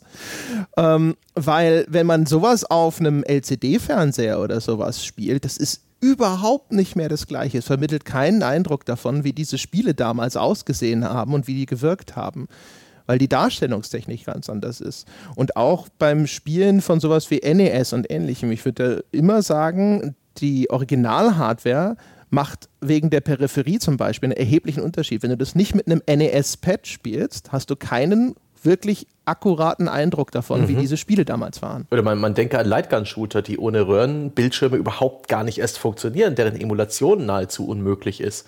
Also da müsste auch theoretisch Hardware und Peripherie genauso archiviert werden. Aber ich denke, das, das machen die, die äh, diejenigen, die ohnehin äh, alle Spiele hamstern machen das sicher auch. Also ich mhm. kenne, ich kenne auch Leute, die, die äh, ein gutes Auge für gute Röhrenfernseher haben und die sich auch unter den Nagel reißen, wo sie können. Die armen Schweine, die müssen Rücken haben. ja, und vor allem Lager, Lagerraum. Ne? Also das wird mit fortschreitender Zeit wahrscheinlich schon immer schwieriger. Ist sicherlich kein unlösbares Problem. Ich vermute schon, dass äh, auch Gerätschaften entsprechend archiviert werden. Aber zum Beispiel, wenn man sich so die Ursuppe der Computerspiele anschaut, ähm, diese Zeitphase, in der zum Beispiel alle Welt irgendwelche Pong-Konsolen auf den Markt geschmissen hat, ja, also bis hin zu, keine Ahnung, jedem Frühstücksflockenhersteller oder sowas. Solche Sachen weiß ich nicht. Wie, wie gut ist das äh, verfügbar. Inzwischen gibt es ja einige so Computerspielemuseen, von daher kann man schon hoffen, dass inzwischen wahrscheinlich die, die Hardware auch zumindest als Ausstellungsstücke erhalten bleibt. Aber wenn man dann zum Beispiel solche Spiele auf Original-Hardware tatsächlich spielen wollen würde, es wird dann schon, sage ich mal, schwierig sein. Ich glaube, da wird es dann halt häufig einen, einen, relativ langen Anfahrtsweg geben. Ja, und wenn ich jetzt gerade mal über das, was Jochen gerade gesagt hat, nachgedacht habe nebenher, die Tatsache, dass ein Spiel sich eben nicht so offenbart wie ein Buch, wo man jede Seite sofort aufschlagen und anschauen kann wenn es da sowas gibt wie, wie geheime Level, irgendwelche Sachen, die man nur freischaltet, wenn man extrem gut ist. Mhm. There's a Killscreen coming up. Wir haben alle diese Doku gesehen, äh, King of Kong. Wenn man äh, also, Donkey Kong also ich nicht. fantastisch durchspielt, okay. Äh, wenn man Donkey Kong wirklich exzellent äh, und auf Profiniveau äh, durchspielt, dann ist irgendwann das Spiel vorbei und, und äh, das Spiel geht kaputt und es gibt einen sogenannten Killscreen. Den kann man nicht einfach nachvollziehen, den kann man sich nicht anschauen. Dafür muss man das Spiel meistern oder eben auf Aufzeichnung Aufzeichnungen zurückgreifen, was aber, was aber nicht dasselbe ist. Oder eben Emulation nutzen, wo man vielleicht irgendwelche Safe Games und Safe States mitbenutzen kann. Ja, aber dem, in dem Fall, weißt du, wenn es jetzt nur in Anführungszeichen um, um den Screen geht, da kann ich mir jetzt noch einer Dokumentation behelfen. Aber dadurch, dass Spiele inhärent, im, im, Gegensatz zu Filmen oder Romanen oder Musik, dass die inhärent erstmal einen, in der Regel einen Skill voraussetzen, dass ich erstmal irgendetwas leisten muss als Spieler, ähm, das führt dann dazu, wie zum Beispiel, soll ich mich akademisch mit einem Dark Souls auseinandersetzen, ohne dass ich dort wirklich erheblich Zeit äh, äh rein versenke und auch noch eine gewisse Skill-Voraussetzung besitze. Das ist halt nicht mehr nur, weißt du, ein Screen, okay, da kann ich mir ein Foto davon angucken, sondern ich möchte jetzt, keine Ahnung, eine inhaltliche Analyse der Dark Souls-Spiele zum Beispiel machen, wie es gerade mit den Liebesromanen der 20er Jahre. Die Liebesromane der 20er Jahre, die setzen nur die Fähigkeit voraus, dass ich lesen kann. Ja, Dark Souls wiederum äh, äh, ich sag mal, das stellt halt auch einige Menschen vor, die mit dem Medium nicht ganz so vertraut sind, vielleicht nicht ganz diesen Skill haben. Das stellt die vor unüberwindbare oder fast unüberwindbare Probleme. Immerhin existieren da ja auch praktisch äh, praktisch Live-Archivierungsbestrebungen, sobald ein Spiel heutzutage erscheint. Es gibt Longplay-YouTube-Channel, die praktisch Spiele am Stück durchspielen, ohne Kommentar, wo man zumindest einen relativ äh, kompletten Eindruck davon bekommt, wie das Spiel in seinem Verlauf aussieht. Es gibt mit Wikia-Seiten, die alle Informationen und Details Details rings um Spiele, eben die Itembeschreibungen alle Dark Souls-Spiele und so weiter archivieren. Aber Wikia ähm, ist halt ein For-Profit-Unternehmen. Das ist kein Archiv, da gibt es keine Garantie, dass es für immer bestehen bleiben wird. Und auch alles, was bei YouTube hochgeladen ist, äh, wer weiß, was damit passiert. Man, das wird alles einem Unternehmen in die Hand gedrückt, dessen Aufgabe es nicht gerade ist, ähm, Material für die Ewigkeit zu archivieren. Ich finde das eine interessante äh, Entwicklung und das ist auch echt praktisch. Und aber, aber das ist, äh, ist nicht sicher. Ja, und vor allen Dingen, natürlich kann ich mir jetzt von einem C64-Spiel zum Beispiel einen Longplay auf YouTube angucken, mhm. ähm, anstatt das selber zu spielen. Aber ist das nicht, und das ist dann eine, eine Diskussion, die garantiert irgendwann mal groß akademisch verhandelt werden wird. Ja, Sie haben sie hier zum ersten Mal gehört, meine Damen und Herren, aber dann wird die große Frage kommen, ist das ausreichend? Muss man die Spiele gespielt haben, um äh, fundiert über sie sprechen zu können? Oder reicht es, ich gucke mir ein Longplay an? Weil ich würde zum Beispiel argumentieren, mir ein Longplay Gameplay von einem Spiel anzugucken, ohne es zu spielen und dann am Ende noch irgendetwas äh, äh, Akademisches zum Beispiel darüber sagen zu wollen. Ich meine, ich gehe ja, geh ja schon nicht hin und sage, ich gucke mir einfach ein Let's Play von irgendeinem Spiel an und sage was Kritisches darüber. Ja, dann würde ich akademisch schon überhaupt nicht darüber sagen, aber das wäre etwa das Gleiche, als würde ich mir eine Zusammenfassung von einem Roman durchlesen. Das, äh, ich würde sagen, doch, das musst du gespielt haben. Die Debatte hatten wir ja zur Zeit der Killerspiele schon, wo dann einige der beteiligten Professoren, die dann sich kritisch geäußert haben, gesagt haben, nee, selber gespielt habe ich es nicht, ich habe es spielen lassen. Ja, das ist ja, das ist ja noch prätentiöser. Ja, das ist ja noch schlimmer, als ich habe mir das Let's Play angeguckt. Nein, ich habe jemand anderen das Let's Play machen lassen und der hat mir danach gesagt, wie es war. Das ist ja schlimm. er hat ja vielleicht auch dabei zugeschaut, dann wäre es genauso wie bei dem. Vielleicht hat er Befehle gegeben, ja, dann ist es ein bisschen immersiver und handfester. Ich spiele nicht mehr selbst, ich lasse spielen. Ja, das machen wir jetzt auch, André. Komm, wir stellen jemanden ein, der für uns spielt. Es schießen Sie mal den NPC da drüben. Ja, genau. Und jetzt Messer. Nicht links lang, Sie Pfeife. Spiel besser. Ja, okay, nicht so viel besser, noch ein bisschen schlechter. Boah, ich sehe hier, ein, seh hier eine neue Dienstleistungsdystopie. Dass man sich eine, eine billige Kraft vielleicht eine, aus dem dritte Weltland über, on, über einen Online-Service. Das könnten wir als Startup noch aufmachen, ja, wenn es das noch gibt. doch auch schon Stange. Du konntest dir schon für World of Warcraft und so Leute anheuern, die deinen Charakter leveln. Ja, aber, ja, eben, aber jetzt, ähm, wir machen das anders. Ja, ja, ja. Stange, du bist da eine ganz große Sache auf ja, der Spur. Mit, mit der virtuellen Peitsche in der ja, Hand. Ja. Er macht, was ich befehle. Und wenn er nicht gut ist, kriegt er drei Sterne und fliegt aus dem System. Nee, das ist, das ist die Lösung für die ganzen Pile of Shames. Ja? Man stellt jemanden ein, der den Pile of Shame für einen runterspielt. oh, und die ganzen Dinge. Aber wir müssen, wir müssen in Plattformen denken. Wir müssen das Uber für Computerspiele werden einfach. Ja. Also wir haben dann lauter Leute, die sich dort freiwillig anmelden Richtig. und wir kassieren dann einfach 30 Prozent von allem. Und wir argumentieren genauso wie Uber nach dem du hast einen PC, du benutzt ihn nicht jeden Tag, du hast auch mal ein bisschen Zeit. Hey, verdien dir ein bisschen was dazu, indem du den, die ungespielten Steam-Spiele andere spielst. Oh, und dann hast genau. du die im, Totes wie, Kapital. Ja. Wetten. Und dann hast du auch jemanden werden. auf deiner Schulter sitzen, der halt wie in so einem Uber-Taxi dich vollquatscht und ähm, mit deiner Leistung zufrieden Nein, oder jetzt mal, jetzt mal im Ernst, da steckt tatsächlich, da steckt, da steckt Geld drin. Also ich wette, ja. wenn du jemanden engagieren kannst für wenig Geld, ja, heute globalisierte Welt, ich denke jetzt gerade hurra kapitalistisch, aber wenn du jemanden engagieren kannst für wenig Geld, der in deiner Steam Library oder in deiner PlayStation Library die Dinge durchspielt und dir die ganzen Achievements freispielt, du hättest mittlerweile genug Leute, weil du brauchst ja nur einen geringen Prozentsatz, um profitabel zu sein, ähm, weil er macht dann einfach die Masse. Du hättest genug Leute, die würden jemanden bezahlen, dass er ihnen die Spiele auf Platin spielt. Aber ich glaube, was die Achievements angeht, ich glaube, das gibt's längst. Also wenn es nur glaube, um dieses, äh, dieses Achievements erreichen geht, das ist, äh, ich glaube, der existiert längst ein Markt. Ich glaube auch, ich meine sowas schon mal gelesen zu haben, dass man Leute dafür bezahlen kann, dass sie dir irgendwelche Achievements freispielen. Ach verdammt, ich, ich, dachte jetzt hier, ich werde jetzt wirklich hier das neue, neue Uber. Nee, das ist halt einfach wahrscheinlich noch nicht richtig, das ist halt noch nicht äh, Web 2.0 gedacht worden. Genau, es, es, ich will diese Anwesenheit des Spielbesitzers. Das ist das Geschäftsmodell 2000. Richtig, ja, ich gucke guck ihm beim Platin äh, äh, Achievement-Spielen sozusagen Ganz zu. genau. Ja. ja. Und ich bewerte ihn, ja. ich kommentiere und ich habe Anteil deswegen. Deswegen ist es ja auch irgendwie mein Spiel. Es, er ist sozusagen dein Stellvertreter. Das bist immer noch du gewesen. Das ist auch ein Erfolg, mit dem du dich dann brüsten kannst. Das ist einfach. Völlig berechtigt. Ja, und das ist ja in dem interaktiven Medium. Man schaltet quasi noch einen Avatar dazwischen. Mhm. Das ist dann der Avatar des Avatars. Oh, das ist super. Das macht auch noch so eine ganze Meta-Betrachtungsweise möglich. Ich stehe drauf. Gottes Willen. Wir oh, gehen jetzt mal zur nächsten Frage, Kinders. ja, das ist vielleicht besser. Jochen, möchtest du lieber Schnellreise oder Umfang? Das ist mir egal. Äh, such dir das aus, was du auch lieber möchtest. ich habe keine Ahnung. Nehmen wir mal einfach hier Umfang. Dann gehen wir mal hier äh, quasi antichronologisch vor. Spielkind hat geschrieben, im August 2017, dass er Er hat halt ein paar Spiele nachgeholt, sowas wie Mass Effect Andromeda und war halt ein bisschen abgeturnt davon, dass ihm da sehr häufig sehr viel belangloser Content angeboten wurde, zumindest in seiner Beobachtung. Und das Ganze mündet dann in der Frage, warum lassen wir uns damit abspeisen? Warum wird Umfang, zumindest aus seiner Sicht, in der Regel bejubelt und nicht viel lautstärker nach abwechslungsreicheren und stringenteren Inhalten verlangt? Ja, das ist ja so eine Diskussion, die wir auch häufiger mal haben, wenn wir über konkrete Spiele reden, dass wir dann halt auch schon öfter mal gesagt haben, dass sowas wie Umfang äh, äh, anerkanntermaßen häufig ein Positivfaktor ist und beim Spielen stellt man dann für sich persönlich fest, dass es hier in dem Fall eher Negativfaktor ist, weil man da sitzt und denkt, boah, das muss ich eigentlich noch machen und ich sollte noch dies machen und jenes. Aber die Mechanik, und das ist auch das, was er meint,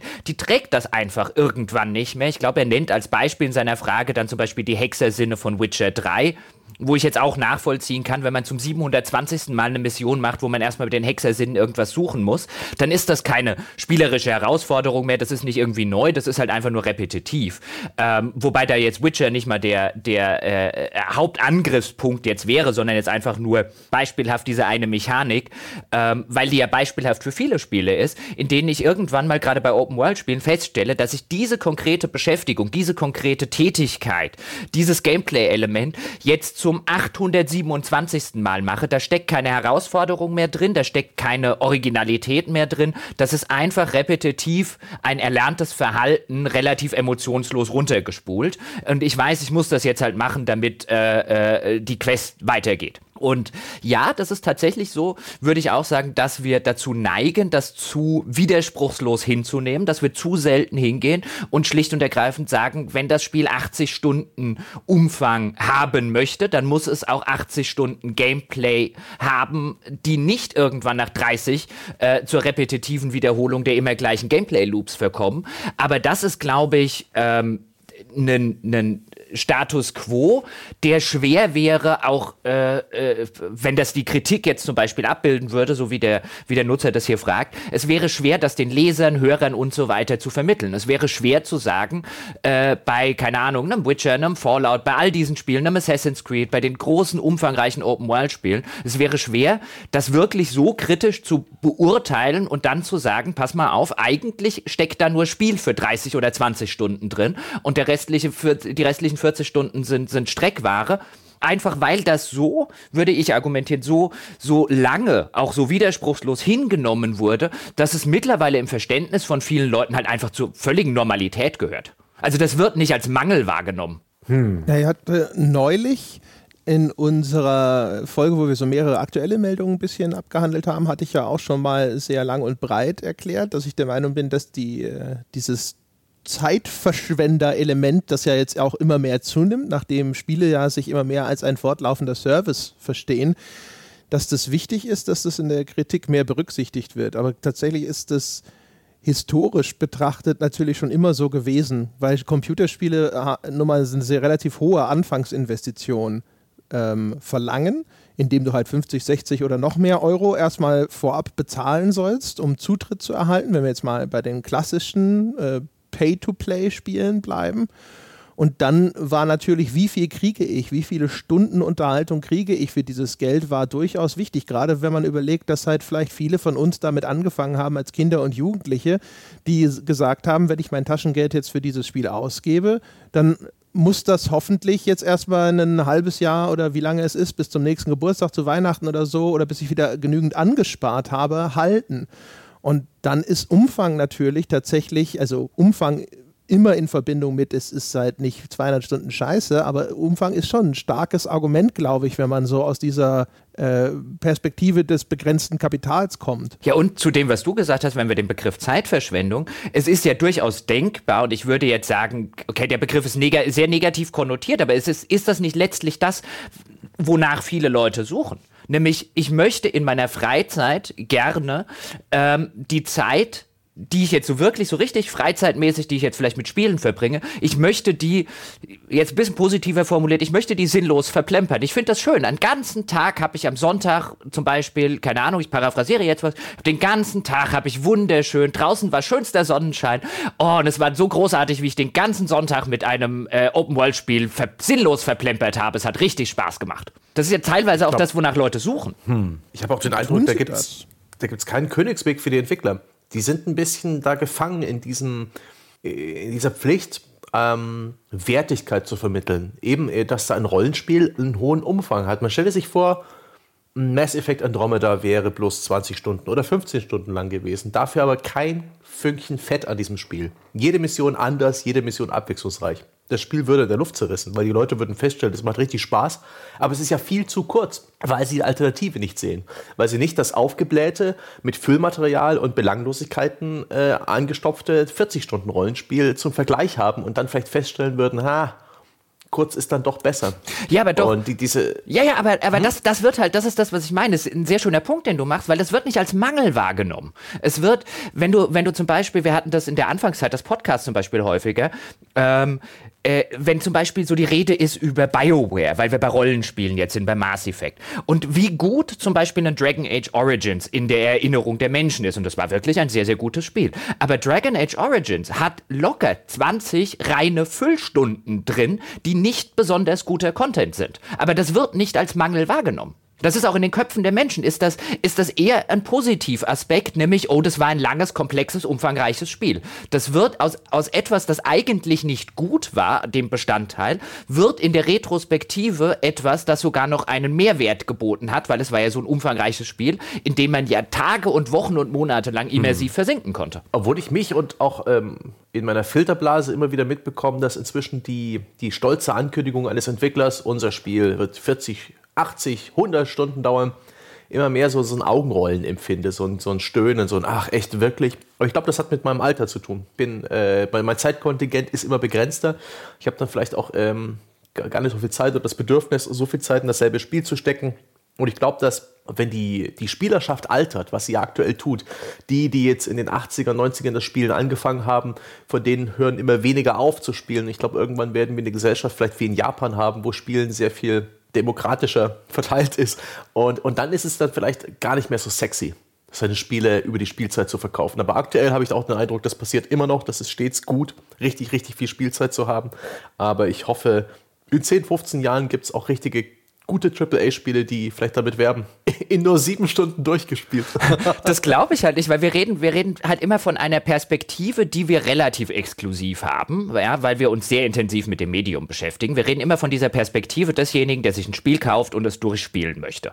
Und das bildet halt, wenn wir uns äh, entsprechende Zahlen anschauen und Statistiken, die dafür vorhanden sind, das bildet noch nicht mal die Mehrheit ab. Das bildet noch nicht mal 30 Prozent der Leute ab, die sich mit dem Medium beschäftigen. Eigentlich müsste man die Frage stellen, ob die Art und Weise, wie wir spielen und wie wir Spiele konsumieren und wie wir Spiele Diskussionen rezipieren, ob, das, ob diese Art und Weise überhaupt einer modernen Gesellschaft äh, äh, und der modernen Spielegesellschaft angemessen ist und ob wir nicht eher hingehen müssten und einfach sehr viele Spiele mal anspielen. Hm. Und ich überlege auch gerade, vielleicht ist auch die Zukunft viel zynischer, sodass man als alter Sack einfach noch mehr Geld bezahlt für sowas wie ein XP-Boost bei einem Open-World-Spiel oder irgendwelche Freischalthilfen um sich das Spiel selber kürzer zu machen. Siehe, was äh, bei Assassin's Creed Odyssey zum Beispiel möglich war, dass man eben für einen Zehner, glaube ich, 10 Euro, ähm, doppelt so viele Erfahrungspunkte verdienen konnte und schneller durchkam. Und, und, und solche Geschichten. Ja, aber es ist, ähm, äh, nochmal ganz kurz zur, zur Klarstellung. Also ich will jetzt nicht sagen, wir werden jetzt äh, äh, hier in diesem Podcast komplett ändern, wie wir an Spiele herangehen. Aber ich glaube, weißt du, wir drei sitzen dann da und wir spielen in einer Woche ähm, Red Dead Redemption 2 durch, beziehungsweise fast durch. Ich meine, wir haben natürlich auch Zeit, das ist unser Job, das heißt, wir können uns den ganzen Tag damit beschäftigen. Aber ich glaube, oder ich wäre mir sehr, sehr sicher, dass rund 70 Prozent der Menschen, die Red Dead Redemption angefangen haben zu spielen, es nie durchspielen werden. Never. Wenn es überhaupt, mhm. wenn es nicht mehr sind. Also die Zahlen, nach, wenn man Achievement-Statistiken und so weiter vergleicht, gut, da sind natürlich auch noch die Leute dabei, die sich das Ding irgendwann mal in einem Sale gekauft haben und da liegt es jetzt auf dem Pile of Shame, da hatten wir es vorher davon. Aber wir reden noch nicht mal über 10% der Inhaber, die diese Spiele durchspielen. Vielleicht 3%. Also das hatten wir ja auch schon oft genug, dass das äh, tatsächlich relativ häufig der Fall ist, dass Leute vorher abbrechen. Ich meine, ich glaube, da sind halt verschiedene Sachen. Erstens natürlich, ähm, diese Value Proposition ist ja natürlich erstmal schon relativ stark. Also wenn dir ein Red Dead Redemption 2 verspricht, ich bringe, keine Ahnung, 60 Stunden Spielzeit mit und dir wird von allen Seiten versichert, diese 60 Stunden sind hervorragend. Größtenteils jetzt, keine Ahnung, ne, vielleicht sagt der eine oder andere mal, ja, hier fünf Stunden für Kapitel 5 abziehen oder sowas.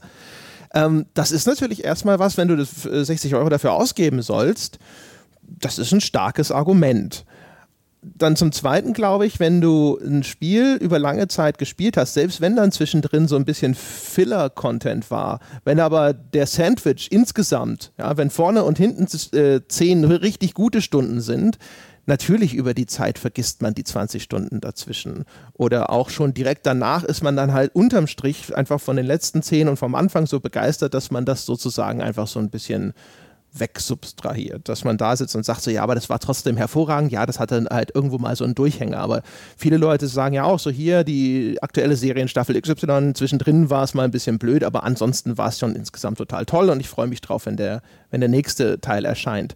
Das heißt aber ja nicht, dass sie per se diese, diese Stunden, wo es dann eher so ein bisschen langweilig war, deswegen trotzdem toll fanden oder ob sie es nicht besser gefunden hätten, wenn das Ganze ein bisschen konzentrierter gewesen wäre. Äh, und was noch dazu kommt, wie du es gerade schön gesagt hast, ich glaube, die meisten Leute spielen zwar die Spiele nicht durch, also das ist das, was alle Statistiken hergeben, aber sie gehen natürlich mit der Erwartungshaltung, sie werden es tun, an einen neuen Spielekauf heran. Also ähm, ich würde schon davon ausgehen, und so, so geht es mir übrigens, wenn ich, wenn ich sozusagen äh, in der Zeit, wo ich privat gespielt habe, ging es auch so. Das Spiel, das mir 60, 70, 80 Stunden Spiel verspricht, ist wertiger als das, das mir nur in Anführungszeichen 10 Stunden verspricht. Natürlich kann es jetzt passieren, dass ich das 80 Stunden Spiel, dass ich dann nach 20 Stunden keine Lust mehr darauf habe. Aber mit dieser Erwartungshaltung gehe ich ja nicht rein. Ich gehe mit der Erwartungshaltung ran, das macht mir jetzt 80 Stunden lang Spaß und deswegen wirkt es wertig. Jetzt stehe ich allerdings im Nachhinein, das ist so ein bisschen das Paradox, dass sehr viele Leute scheinen es auf dieser Basis zu kaufen, aber nicht auf dieser Basis zu konsumieren. Und das ist eigentlich ein interessantes Paradox. Ich kaufe ein Spiel für etwas, was ich im Endeffekt bei den allermeisten Spielen gar nicht machen werde. Vielleicht liegt es auch daran, dass man das in vielen Fällen hinterher gar nicht dem Spiel direkt zuschreibt, sondern dass man hinterher sagt so, ja, dann kam was dazwischen, ne? dann war das Kind krank und sonst was, dann musste ich nach einer Woche wieder einsteigen, bin nicht mehr so richtig reingekommen. Und man sitzt nicht da und sagt, das Spiel war einfach nicht gut genug, dass es für mich wert gewesen wäre, mich damit wieder einzuarbeiten. Ich habe es gar nicht so gut gefunden und diese Unterbrechung war ausreichend, dass ich gesagt habe, dann lasse ich es halt bleiben, sondern man sagt, ja, das waren halt widrige Umstände, kann das Spiel nichts für. Ja, oder man sagt, äh, ich hatte irgendwann keine Lust mehr. Und das bedingt ja schon durch die Formulierung, es liegt an mir. Das Stockholm-Syndrom der Videospieler, fantastisch. Ist es das Stockholm-Syndrom? Ja. Ja, also das wäre es dann, ja. Aber Ja, also in der Formulierung ist die Zuschreibung bei dir. Ob das dann auch in der Empfindung so ist, nur weil der Ausdruck, weiß ich nicht. Also ich musste genau das bei Büchern lernen. Ich war stets überzeugt davon und das hat lange gedauert, bis ich gelernt habe, Bücher auch halb durchgelesen, auch dreiviertel durchgelesen zuzumachen und nie wieder zu öffnen.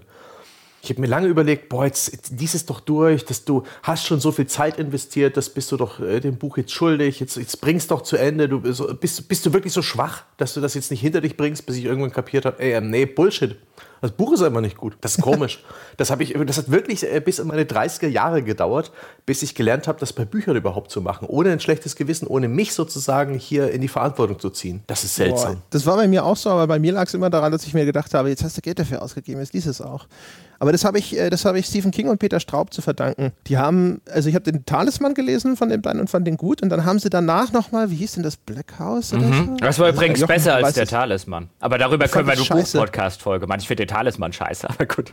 Okay, Talisman mochte ich gerne. War jetzt nicht supi, aber das war halt einfach eine nette Fantasy-Geschichte. Und das andere Ding, ich habe das angefangen zu lesen und es war so, äh, äh, nee, gefällt mir nicht. Und das war das erste Buch, das ich tatsächlich dann einfach so nach 30 Seiten habe ich gesagt, so, nee, komm, lass es. das ist, was ja dann noch dazu kommt, jetzt vielleicht nicht unbedingt bei uns, ähm, wobei man das, das denkt wahrscheinlich jeder gerne mal von sich und man ist da doch mehr beeinflusst, als man denkt.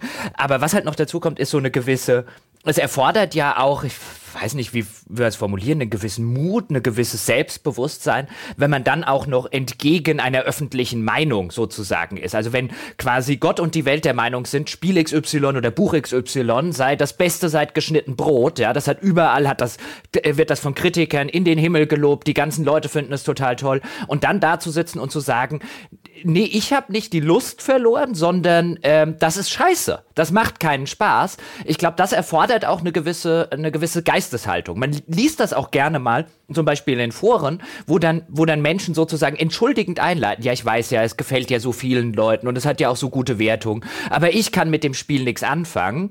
Ähm, wo dann auch so ein bisschen so immer diese Frage ist, warum verstehe ich das nicht? Warum macht es mir keinen Spaß? Könnt ihr mir mal sagen, was ich denn, was mache ich denn falsch bei dem Konsum dieses Spiels, anstatt eben hinzugehen und zu sagen, hey, ich finde das nicht gut. Mhm. Wo, wo, wobei, wobei dann auch gleich, wenn man, wenn man ein Spiel, wenn man sagt, das Spiel hat mir nicht gefallen, auch gleichzeitig in Abrede stellt, also besser gesagt, die, diejenigen, denen es gefallen hat, auch gleichzeitig irgendwas vorwirft. Auch wenn man das gar nicht tut. Aber das Gefühl ist mit dabei. Ja, oh, ich, also, tun tut man das nicht. Es werden manche Leute so empfinden. Aber ehrlich gesagt, die Feststellung, mir hat es nicht gefallen, da ist keinerlei Anschuldigung enthalten.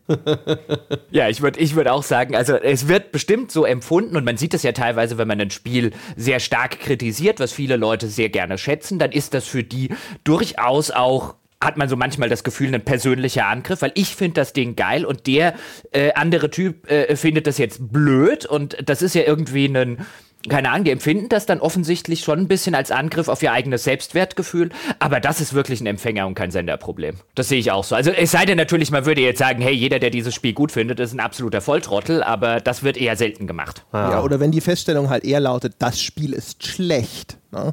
Und da ist natürlich in der Art und Weise, wie Sachen formuliert werden, äh, häufig eben auch nicht diese Differenzierung mit dabei. Also die Leute sagen halt häufig, das Spiel war scheiße und nicht mir hat es nicht gefallen oder für mich und sonst irgendwas. Und das ist natürlich dann das, wo dann häufig dann irgendwo diese Konflikte sich entzünden. Weil wenn die Feststellung halt in einer relativ allgemeinen Art er erfolgt oder sowas, dann sagen natürlich andere Leute so, Moment, in dieser Universität ist das nicht gültig. Ja, wobei dass diese Universität, die dort, ähm, okay, falscher Ausdruck, aber egal, ähm, die dort stattgefunden hat, die ist ja meistens auch rein, äh, äh, äh, rein interpretiert. Also wenn ich jetzt sage, das Spiel ist scheiße, dann meine ich selbstverständlich, ich finde das Spiel scheiße. Ich finde es lediglich sehr anstrengend, auf Dauer immer wieder dazu zu sagen, dass meine Meinung meine Meinung ist. Weil wessen Meinung soll sie denn sonst sein? Ich finde, das ist eigentlich relativ klar, dass es meine Meinung ist. Und dann wird das so ein bisschen als ein ja, als ein, als ein willkommener Hebel genutzt von Menschen, die jetzt anderer Meinung sind. Ja, aber so pauschal kannst du das gar nicht sagen. Und ich mir dann denke, so pauschal habe ich das auch nicht gesagt. Du weißt, dass das meine Meinung ist. Du benutzt das nur gerade, um das in irgendeiner Form anzugreifen. Also das ist häufiger die Dynamik, die ich dort sehe, weil selbstverständlich, wenn jemand sagt, das Spiel ist scheiße, dann ist das seine Meinung. Ja, also die Implikation ist da, aber die Aussage ist natürlich erstmal relativ generell. Von daher weiß ich nicht. Man kann, es ist, es ist ja jetzt nicht schwierig zu sagen, ich fand das Spiel scheiße oder sowas. Für mich ist das also halt Ein präziserer Ausdruck, einen präziseren Ausdruck zu wählen, ist ja jetzt da nicht eine riesen Herausforderung. Das tut man halt meistens nicht. Nee, für mich ist das halt absolut deckungsgleich. Weil ich, ich halte halt den, den, der ist nicht präziser, der ist umständlicher. Weil selbstverständlich, wenn jemand sagt, das Spiel ist scheiße, dann gehe ich davon aus, er meint, ich fand das Spiel scheiße. Weil was soll ich denn sonst, was soll er denn sonst meinen? Er hat wissenschaftlich Na, überprüft, dass es keinen guten Grund ist? gibt, das Spiel gut zu finden. Wie, wie formuliert er denn, wenn er der Meinung ist, es sei universell scheiße? Er, wie will er denn formulieren, dass es universell scheiße sei? Also ich würde halt einfach davon ausgehen, dass er das gar nicht meinen kann. Weil wie, wie, wie soll so eine Aussage entstehen? Ich glaube, es gibt viele Leute, die glauben, dass diese Aussage entstehen kann. also das ist... Also da weiß ich nicht. Das ist, also ich, also wie soll denn jemand sagen können, ein Spiel sei universell scheiße? Hat er das, äh, äh, äh, wie wissenschaftlich hat er das denn belegt? Er tut es einfach, Jochen. Nee, er, ja, er, er tut ja. es einfach und damit meint er, ich finde das Spiel scheiße. Richtig. Ja. Also ich glaube, so von der Beobachtung her, Nein, es gibt er, er tut Leute, es und die hält glauben, sich in der Lage, ähm, diese Entscheidung, ja. diese Aussage treffen zu können. Ja, weil ich er, glaube, er, es gibt genügend so Leute, die, die der Meinung sind, die Argumentation, die sie gefunden haben, äh, ist ausreichend, um das universell für, zu scheiße zu erklären und alle anderen, die es gut finden, sind halt zu anspruchslos und so weiter und so fort. Also das begegnet einem schon auch oft genug, finde ich. Ja, aber ja, wir sind übrigens selbst die Leute, aber Moment, selbst die Leute meinen, ich fand das Spiel scheiße. Also, äh, weißt du, den, den Leuten äh, äh, unterstelle ich dann im ersten Schritt gar nicht, dass sie, das, dass sie das so universell meinen, weil selbst wenn sie glauben, dass sie das so universell meinen, meinen sie es so nicht. Also, ich sehe, ich finde das nach wie vor relativ deckungsgleich. Weil natürlich ist das seine Meinung. Wessen denn sonst? Wollen wir die letzte? Also, ja, ja, mach noch eine. Ja. Machen wir noch eine. Mach noch zwei, zwei und so. In der kleinen Sackgasse gelandet sind. Schön, dass du das beendest. Sebastian, ja, Klagsam, im Juli 2017. Wollen, wollen, wollen, wir lieber die von, von, von Grauer Gonzo im September 2018 Gott. machen? Ja, okay. Entschuldigung, dass ich hier einmal eine Entscheidung alleine treffen wollte. Nope, okay. Grauer Gonzo. Und der arme Klagsam sitzt jetzt da. Ich war so kurz davor. Ja, über ein Jahr habe ich gewartet. Sehr schön. Also, äh, es gibt einen neuen Hype, schreibt er damals, im September 2018, gar nicht so lange her. Es gibt eine Open Beta von Scum. Ich nehme an, gemeint ist nicht dieses äh, vorzeitliche LucasArts Adventure System, sondern ein Spiel namens Scum. Mhm. Und ähm, das wird auf YouTube und Twitch präsentiert. Und die Frage lautet, warum sich denn im Himmelswillen alle Twitcher und Let's Player hauptsächlich daran ergötzen können, oder äh, daran ergötzen, dass man in dem Spiel in die Landschaft pinkeln und koten kann. Was sagt das über den Anspruch an heute erfolgreiche Spiele aus? Jetzt weiß ich auch, warum Sebastian diese Frage unbedingt noch unterbringen wollte. Ja, wie konnte mir das entgehen? Das Spiel ist einfach nur ein wunderbares Beispiel für, ja, für so einen Hype der auch äh, keine, keinerlei äh, Standfestigkeit oder Beständigkeit hatte. Das Ding, ähm, ich habe hier steamdb.info offen, wo so ein bisschen ähm, dieser Hype nachvollziehbar ist. Das Ding hat im Ende August unfassbar eingeschlagen. Das hatte gleichzeitig bei Twitch 217.000 Viewer, was äh, schon echt beachtlich für ein relativ kleines Spiel ist. Das ist eine dieser Survival-Sandboxen, wo man, ich glaube, ähm, auf einer Gefängnisinsel sich einen Charakter erstellt. Und äh, diese äh, Zuschauerzahlen sind dann relativ schnell eingebrochen. Auch die Spielerzahlen, die waren auf dem Peak bei 65.000, 70.000 Spielern gleichzeitig. Inzwischen befinden wir uns bei ja, so 3000, 4000 Spielern gleichzeitig, 1000 Twitch-Zuschauern. Also dieser Hype ist verpufft. Und der ist nicht ohne Grund verpufft, denn das auszeichnende Feature von Scum, und das finde ich auch wieder interessant und beschwächenswert, war ein Überangebot an Statistik. Und ich empfinde das auch ein Stück weit als Nebelkerze. Ich habe mir auch nebenher mal einen Screenshot aufgemacht mit so einem Statistikbildschirm dieses Spiels, das prinzipiell so ein bisschen wie ein Daisy oder ein PUBG aussieht. Also so Jetzt redest du mal übers Koten, Stange. Hm? Nicht über Statistiken. Ne, mein Gott, es ist das Spiel, wo du halt deinen Mageninhalt und auch deinen Mastdarmfüllungszustand ähm, simuliert bekommst oder besser gesagt angezeigt bekommst. Du musst ab und zu pinkeln, du musst ab und zu Nummer zwei erledigen. Du bekommst ja, genau. angezeigt, äh, wie viel ja, Moment, äh, Mineraliensättigung du hast. Aber das Spiel ist doch egal. Die Frage lautet, was sagt es über den Anspruch an Spiele aus, wenn auf YouTube und auf Let's Play die Leute hauptsächlich damit zubringen, irgendwo in die Gegend zu pinkeln. Und im Grunde genommen werden wir jetzt wahrscheinlich über YouTube-Bait und ähnliches sprechen müssen. Nicht über Scum, oder? Ach, ich wollte über Scum sprechen. Ja, mein Gott, es ist halt anders und neu gewesen. Es ist, glaube ich, vor allen Dingen durch seine Andersartigkeit interessant. Und ähm, ja, mein Gott, man konnte auch in Postal pinkeln, in Postal 2. Und okay, damals gab es noch kein Twitch. Ich denke, vor allen Dingen hat Scum mehr versprochen, als es eingehalten hat. Es hatte dieses, diese überbordende Fülle an Statistiken und Informationen und Dingen, die in Anführungszeichen simuliert werden. Also eine riesen Excel-Liste im Hintergrund, die halt deine, die Anzahl deiner Zähne protokolliert, deine, äh, dein, dein Atemvolumen, deinen Puls, deine Körpertemperatur und sonstige absurde äh, ja, Telemetrie, die aber komplett belanglos ist.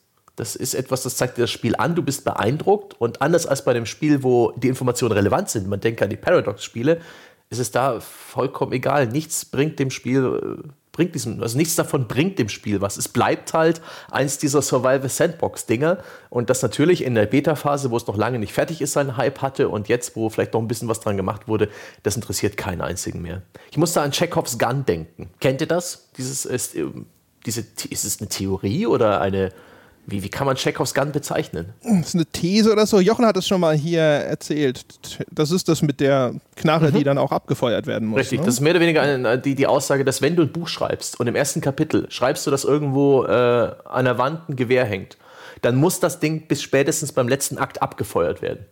Das ist etwas, das sieht man auch sehr oft bei Filmen. Filme halten sich relativ klar an, diese, an dieses Modell Also immer wenn in Filmen sowas gesagt wird wie Vorsicht, nicht mit Wasser mischen, das ergibt eine explosive Mischung, dann weißt du als Zuschauer, das wird im, im Lauf des Films eine explosive Mischung ergeben. Ähm, alles Unnötige wird rausgekattet und das tut Spielen, glaube ich, auch sehr gut, wenn, wenn, äh, wenn da äh, irgendwelche Statistiken oder Features drinstecken, die auch alle einen Sinn haben. Ähm, Scum ignoriert Chekhovs Gun unfassbar. Was ist es denn Stange, wichtig Stange. für dich, wie viel Selen dein Spielcharakter in seinem Körper Stange. hat? Lass mich die Frage beantworten, die tatsächlich gestellt wurde.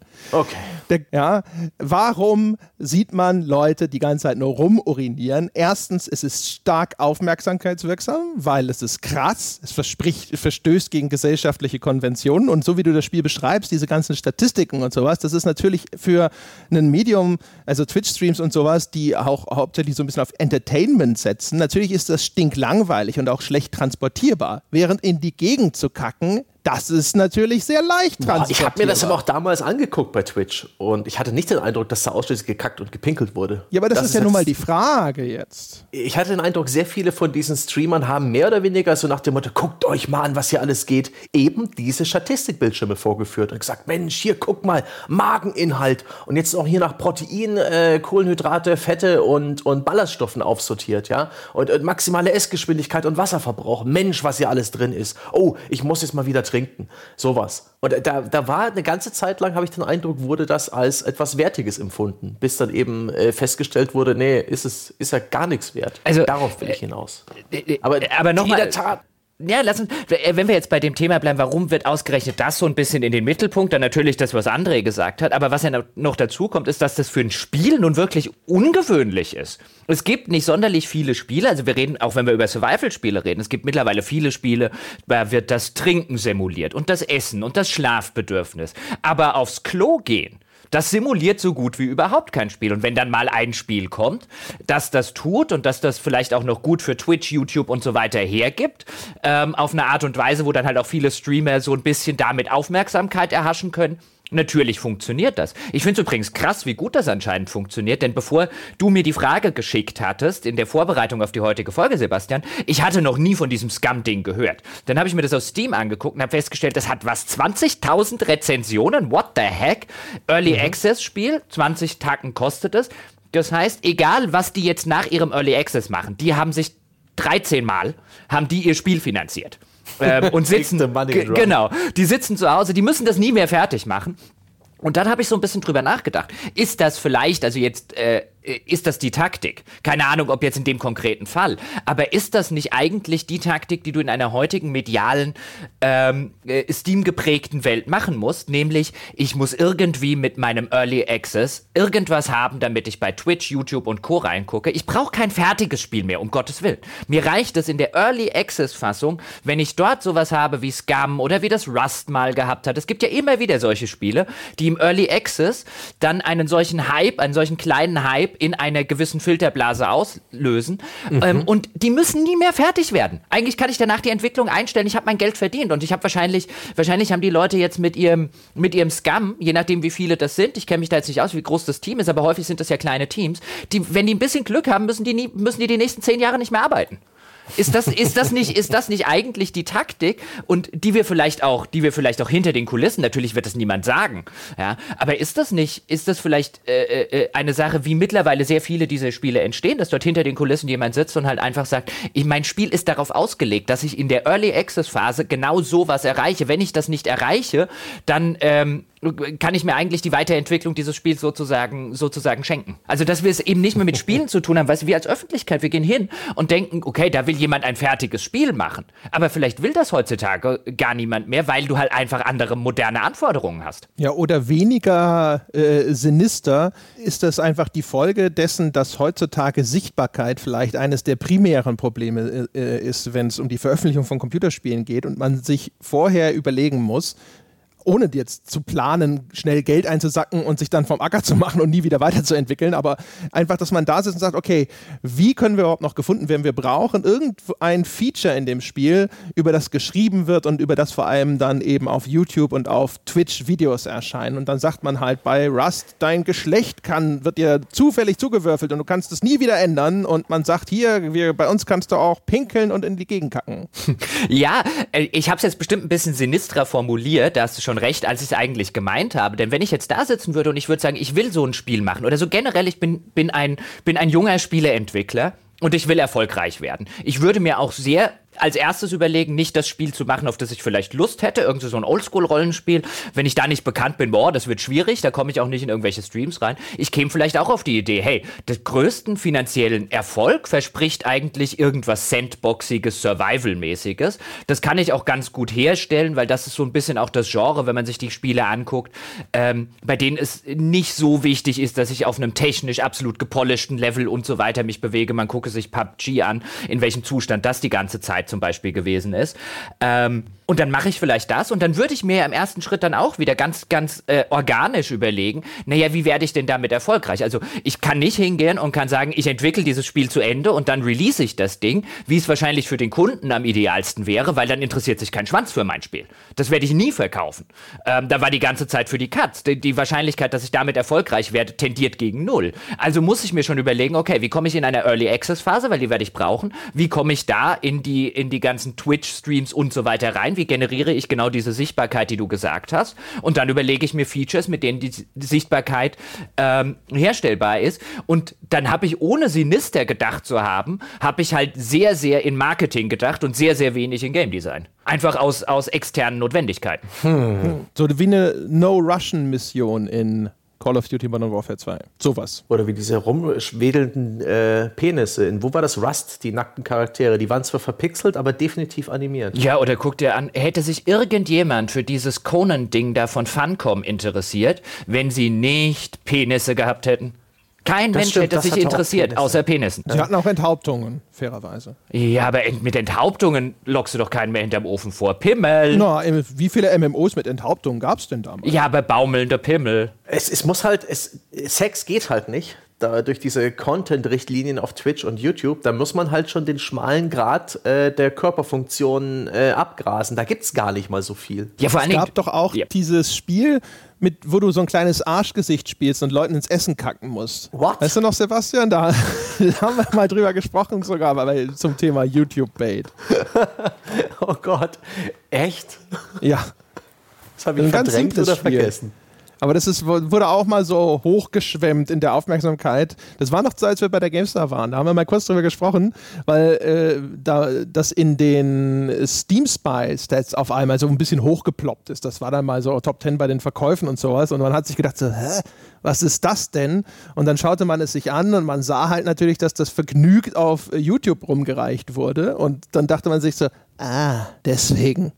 ja, oder auch andere äh, Grenzüberschreitungen. Es gibt ja diesen Tsundere Simulator, wo man äh, relativ emotionale und auch physische Grausamkeiten an irgendwelchen Anime-Highschools ausüben kann. Ähm, auch Leute in den Suizid treiben und solche Geschichten. Also ganz, ganz dubios und in einem, in einem Bereich unterwegs, den, ja, das muss man nicht machen, man kann es tun, aber das eben auch dadurch eine extreme Aufmerksamkeit in einer gewissen, in einer gewissen Nische besitzt. Aber ich glaube, das Ding ist, das hatte seine Probleme, irgendwo eine Plattform zu finden, als ich das zum letzten Mal irgendwas drüber gelesen habe. Ja, da bist, du, da bist du aber mit, mit freiliegenden Lümmeln bist du, bist du da auf der sichereren Seite. Ich habe jetzt einfach mal geguckt, was sind die Schlagzeilen, wenn ich Conan Exiles, so hieß das Ding, 2017 rausgekommen.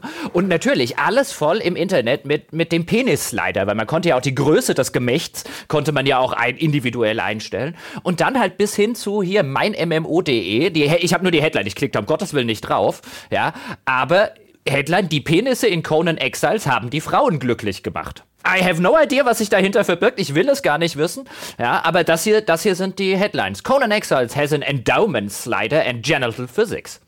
Das ist ja, überall. Die, da ist der Schreiben, die das Original selbst. Conan. Bitte? Hat ich dachte, wir reden über das Original Conan vorhin. Ich wusste nicht, dass du Conan Exiles meinst. Ich ja, dachte, du meinst das. Das halt mit dem Pimmels leide. Achso. Ja, okay. Ich, hätte ja sein können, dass ich das schon wieder vergessen habe, dass es im Original Conan auch schon irgendwo Pimmel gab. Ich weiß nicht, ob es im Original Conan Pimmel gab, aber das ist ja schon. Ich weiß es nicht. Dein, dein Pimmelgedächtnis ist einfach so viel besser. Ich habe mich darauf verlassen. Mhm. Oder nehmen wir Genital Jousting, das im Januar 2018 erschienen ist, wo man äh, Penisse genau. mehr oder weniger steuert, die ineinander, also die haben auch Arschlöcher und das muss man dann in so eine Minispielsammlung äh, ineinander stecken oder damit durch die Gegend lümmeln. Das hat sehr viel Physik und so ein bisschen so ein äh, Octodad-Reiz äh, des Chaotischen, aber gleichzeitig sind es Lümmel und da haben sich auch die Headlines 100% selbst geschrieben. Ach, die Stilblüten der modernen Aufmerksamkeitsökonomie. Schön. Und, und immer, hey, immerhin, ja, also zumindest laut meinem MMO.de, ja, die Frauen sind jetzt auch glücklich wegen dem Penis leider. Oder, oh. äh, was tut man nicht alles, um die Frauen glücklich zu machen, ja? Also wenn Sie da draußen jetzt auch eine Frau sind, dann sind Sie jetzt hoffentlich glücklich.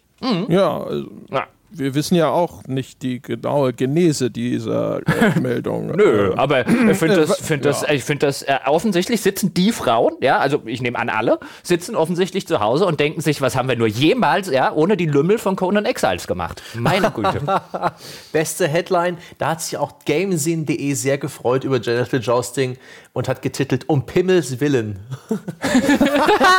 ah, schön. Ich meine, letztendlich ist es ja für einen Redakteur auch irgendwie cool, wenn die perfekte Vorlage kommt, wenn man seinen dummen Wortwitz machen kann. Das wird halt wirklich dankbar aufgenommen. Das sind, das sind äh, insbesondere Newsjournalisten wie Verdurstende in der Wüste. Und wenn man eben dann mit dem Penis kommt, yes.